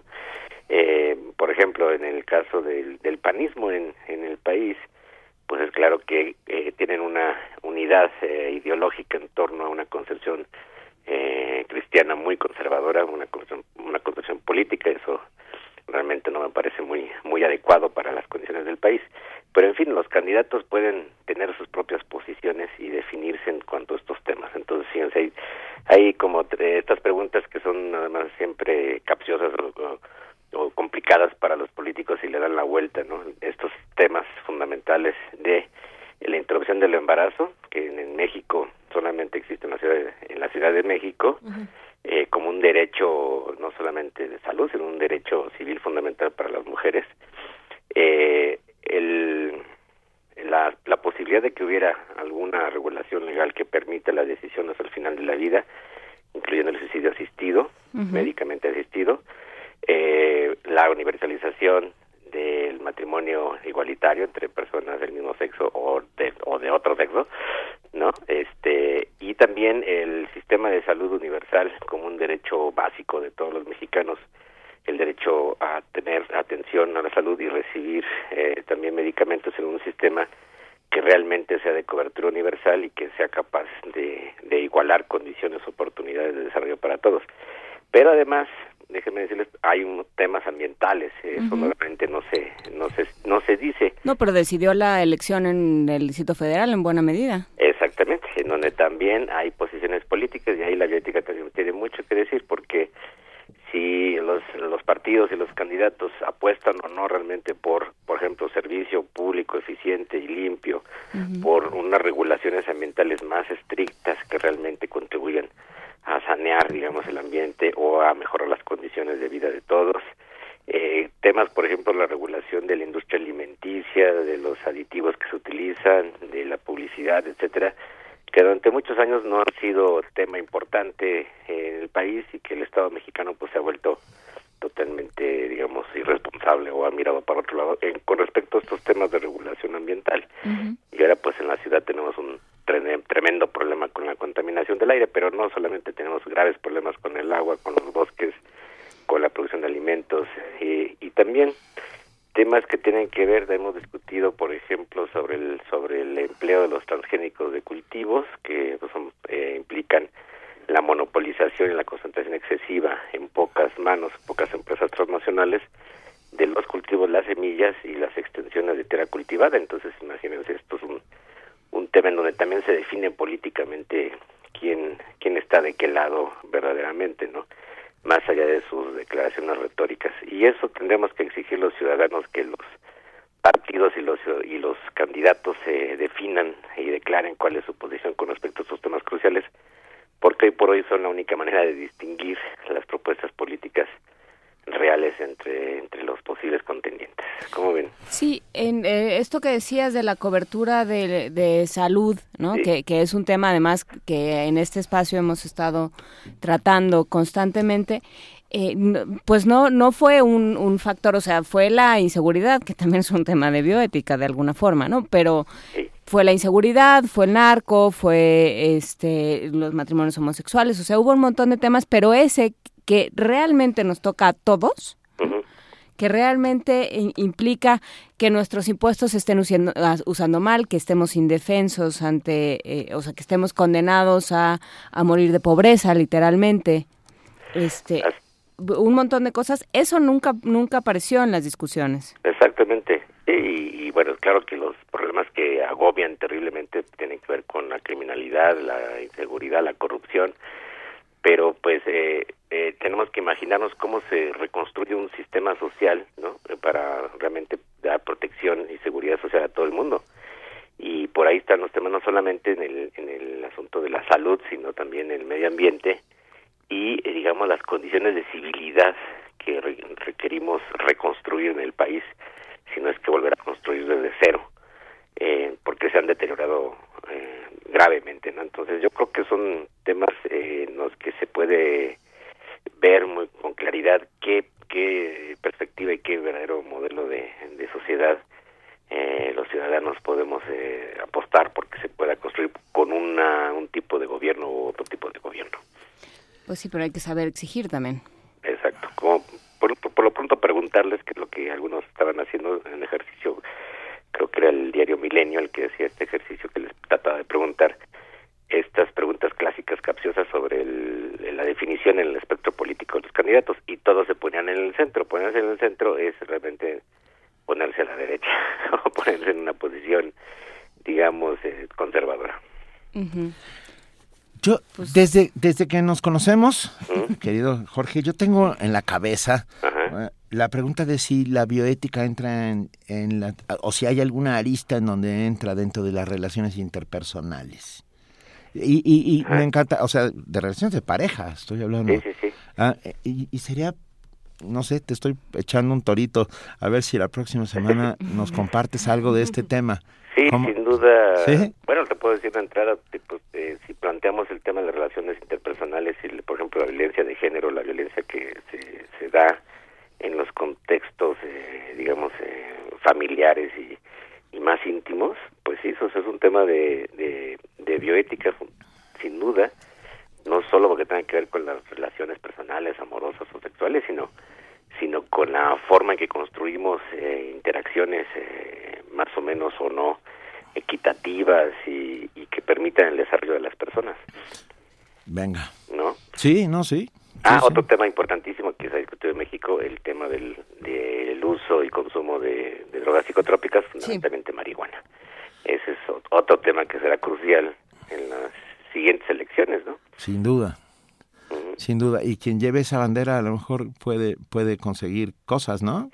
Sí, porque estamos hablando de, de, de derechos, de ampliación de derechos, de una sociedad más abierta, más tolerante, que es que realmente regule lo que tenga que regular y que prohíba lo que tenga que prohibir y no basado pues en los prejuicios del pasado, en políticas que tenían otra intencionalidad y que realmente impulsa el desarrollo individual y colectivo de todos nosotros, que, que en eso estamos en México, creo, muy estancados. Jorge Linares, director del programa universitario de bioética. Te mandamos un enorme abrazo como siempre y te agradecemos de verdad que, que estés con nosotros como todos los miércoles aquí en Primer Movimiento. Gracias, Benito. Gracias a todos. Un, un saludo. Un, abrazo, Jorge. Hasta luego. Hasta luego. Primer movimiento. Donde la raza habla.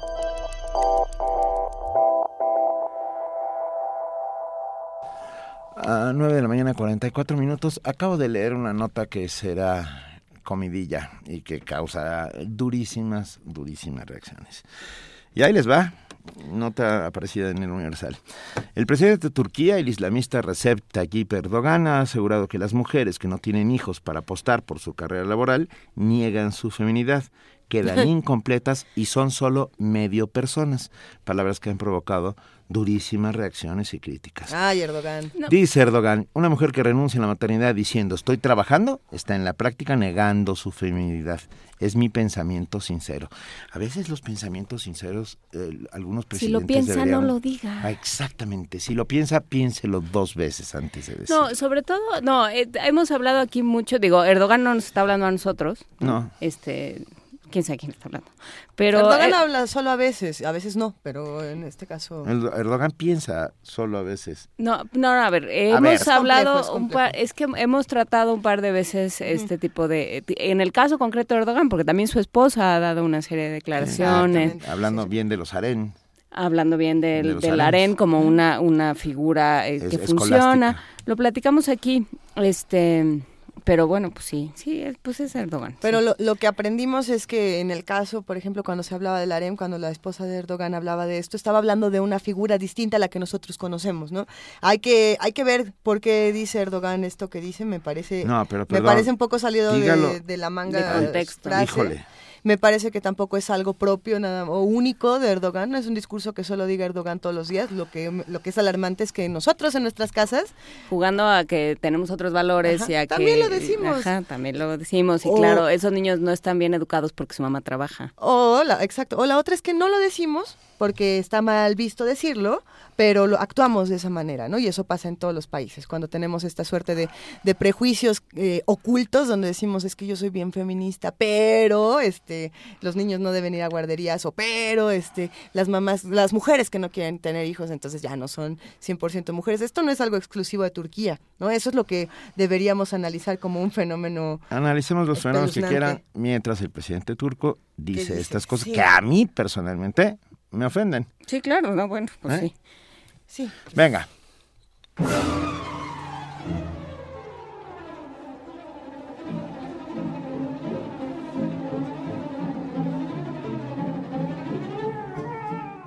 Flota como una mariposa, pica como un abejorro y no es Mohamed Ali. Tenemos una nueva entrada Casi para es la Clay, sección. es casi es Clay, no, tampoco. Tenemos una nueva Pega más entrada. fuerte que Cassius Clay. Pe- Pega más fuerte que Cassius Clay y puede Eso sí. ponerse. Bueno. Ah, tenemos una nueva entrada para la sección. Están ustedes escuchando el abejorro. Los dejamos a ver un segundito.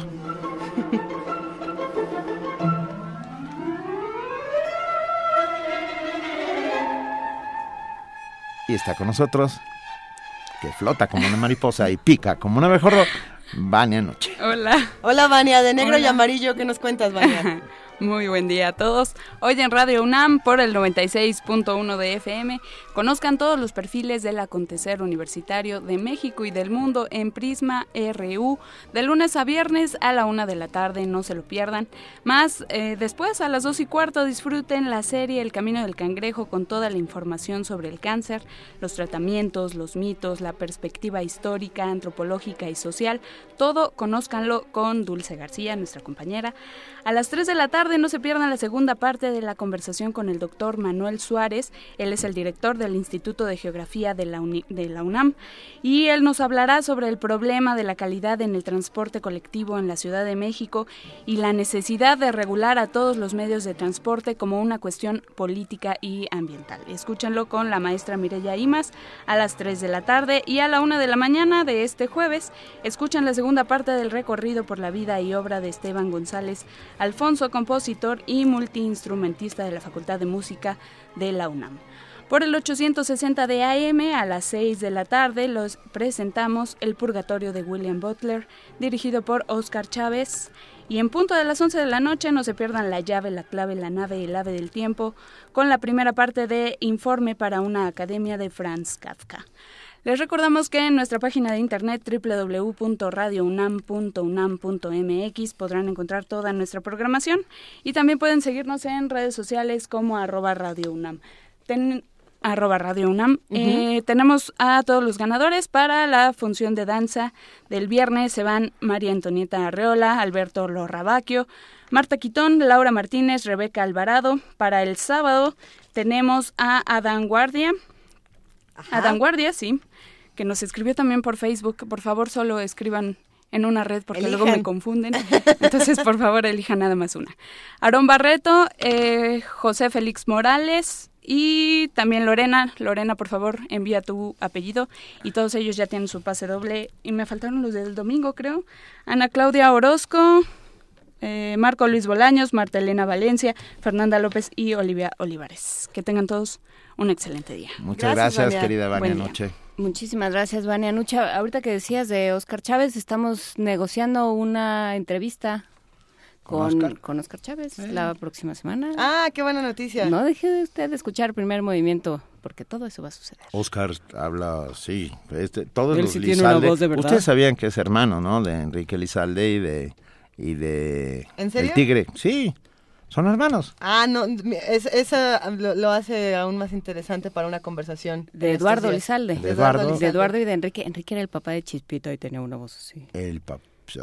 es que todos los Lizalde tienen una voz así. Y Enrique Lizalde, y Eduardo Lizalde leyendo poesía. Tigre, tigre. Eh, les mandamos un abrazo a los Lizaldes y a Oscar Chávez. ¿eh? Eh, sí, no se pierdan, primer movimiento va a estar Oscar Chávez, no todavía no sabemos bien el día, pero por aquí va a estar cortesía de nuestros amigos del Politécnico, parece ser.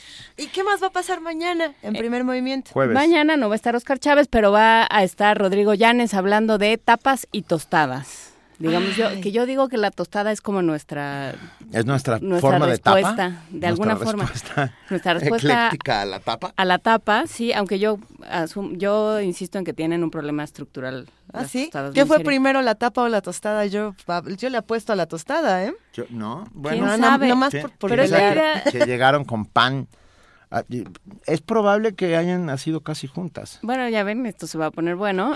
Este, yo digo que que pierde muy rápidamente su estructura. Ese es un problema de las tostadas. una, una, tostada del mercado de Coyoacán de pata, a la primera mordida la otra mitad está o en el suelo o en el plato si tienes mucha suerte. Estoy segura que Janes me apoya en que una buena tostada, una tostada bien hecha no tiene punto de quiebre. ¿eh? Una buena tostada estructuralmente bien armada tiene, tiene posicionados los cachitos de comida de tal manera que por más que lo muerdas no se va a tronar. Deberíamos llamar, a, deberíamos llamar a un ingeniero estructural. Deberíamos hablar, sí, pues, sobre... Es que sí, la degradación molecular de la tostada es una cosa muy, muy fuerte. Muy bien, pónganse en orden. Eh, tapas y tostadas con, con Yanes. Vamos a hablar sobre los archivos, aprovechando que es el día, es el Día Internacional de los Archivos. ¿Qué pasa con el Archivo General de la Nación? ¿Qué pasa cuando perdemos la información y con, y, con ello a veces la memoria? ¿Y eh, qué pasa con esta nueva ley de archivos? ¿Para qué sirve? Y bueno, pues todo eso lo vamos a platicar mañana. Vamos a hablar también, bueno, viene Alberto Betancourt con sus mundos posibles, nos presenta una entrevista que, le, que tuvo con Vandana Shiva, ella es eh, continuadora del trabajo de Mahatma Gandhi, y bueno, pues nos va a contar todo lo que, lo que conversó con Vandana Shiva. Así es que pues mm, vengan, pasen por aquí, que va a estar bien. Y vengan el martes 14. vengan el supermartes, por favor, para, para vernos, para, para mirarnos, para saber quiénes somos los que estamos haciendo comunidad. Para nosotros es verdaderamente muy importante. Vamos a estar en vivo de 7 a 10 de la mañana desde la sala Julián Carrillo en nuestra casa. Radio NAM, Adolfo Prieto, 133, la entrada es libre. Ah, podrán ver que, que sí son, que no somos bots, que sí somos personas. este, y un saludo a la niña Carmelita Limón que habló para preguntar, para preguntarle al señor Erdogan que si ella mide metro y medio como yo y no tiene hijos, entonces no es media, sino un cuarto de mujer. Oh, esta conversación vamos a tener que continuarla fuera del micrófono de primer movimiento y de Radio UNAM. Los vamos a dejar con una canción para despedirnos esta mañana. Eh, muchos recuerdan esta canción en la voz de Joe Cocker, es Up Where We Belong. Eh, estoy seguro que la recuerdan con muchísimo cariño. Es una de las canciones más emotivas eh, de la música, ¿cómo no? Up Where We Belong. Ahorita que, escuchen el coro la recordarán. Pero la que, la que la escribe es nada más y nada menos que Buffy San Marie, esta mujer nativoamericana, parte de los Cree de Saskatchewan. Eh, y bueno, a mí me interesa muchísimo que escuchen esta canción en la voz de la mujer que la escribe, que es conmovedora, que además esta cantautora, compositora y artista visual ha demostrado de muchísimas maneras cómo la música de diferentes etnias trasciende todos los géneros posibles. Gracias a todos los que hicieron posible Primer Movimiento diariamente. Gracias, Juana Inés de esa. Gracias, Luisa Iglesias. Las quiero. Uh, queremos, querido Benito Taibo. Y gracias a todos ustedes que están ahí haciendo diariamente comunidad con nosotros. Esto fue Primer Movimiento. El mundo desde la universidad y Beverly St. Marie.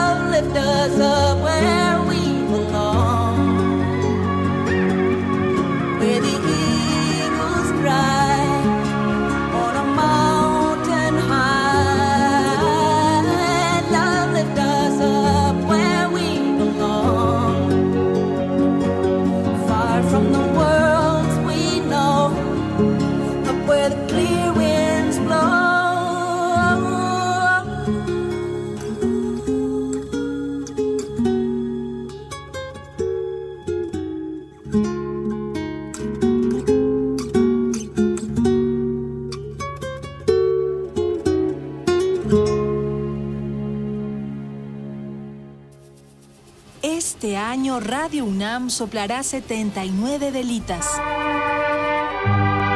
Y primer movimiento lo celebra. Acompáñanos en la transmisión de aniversario en vivo desde la sala Julián Carrillo. Únete al festejo este martes 14 de junio de 7 a 10 de la mañana. Entrada libre. Radio UNAM, 79 años.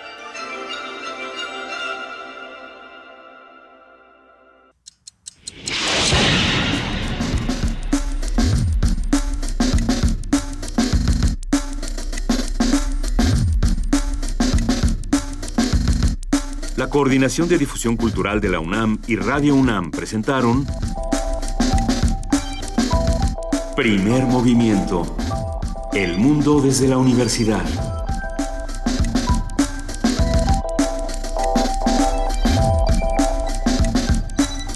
Coordinación de invitados Amalia Fernández y Miriam Trejo. Redes sociales Vania Nuche. Operación técnica Arturo González. Producción Frida Saldívar, Francisco Ángeles, Tamara Quirós y Silvia Cruz Jiménez.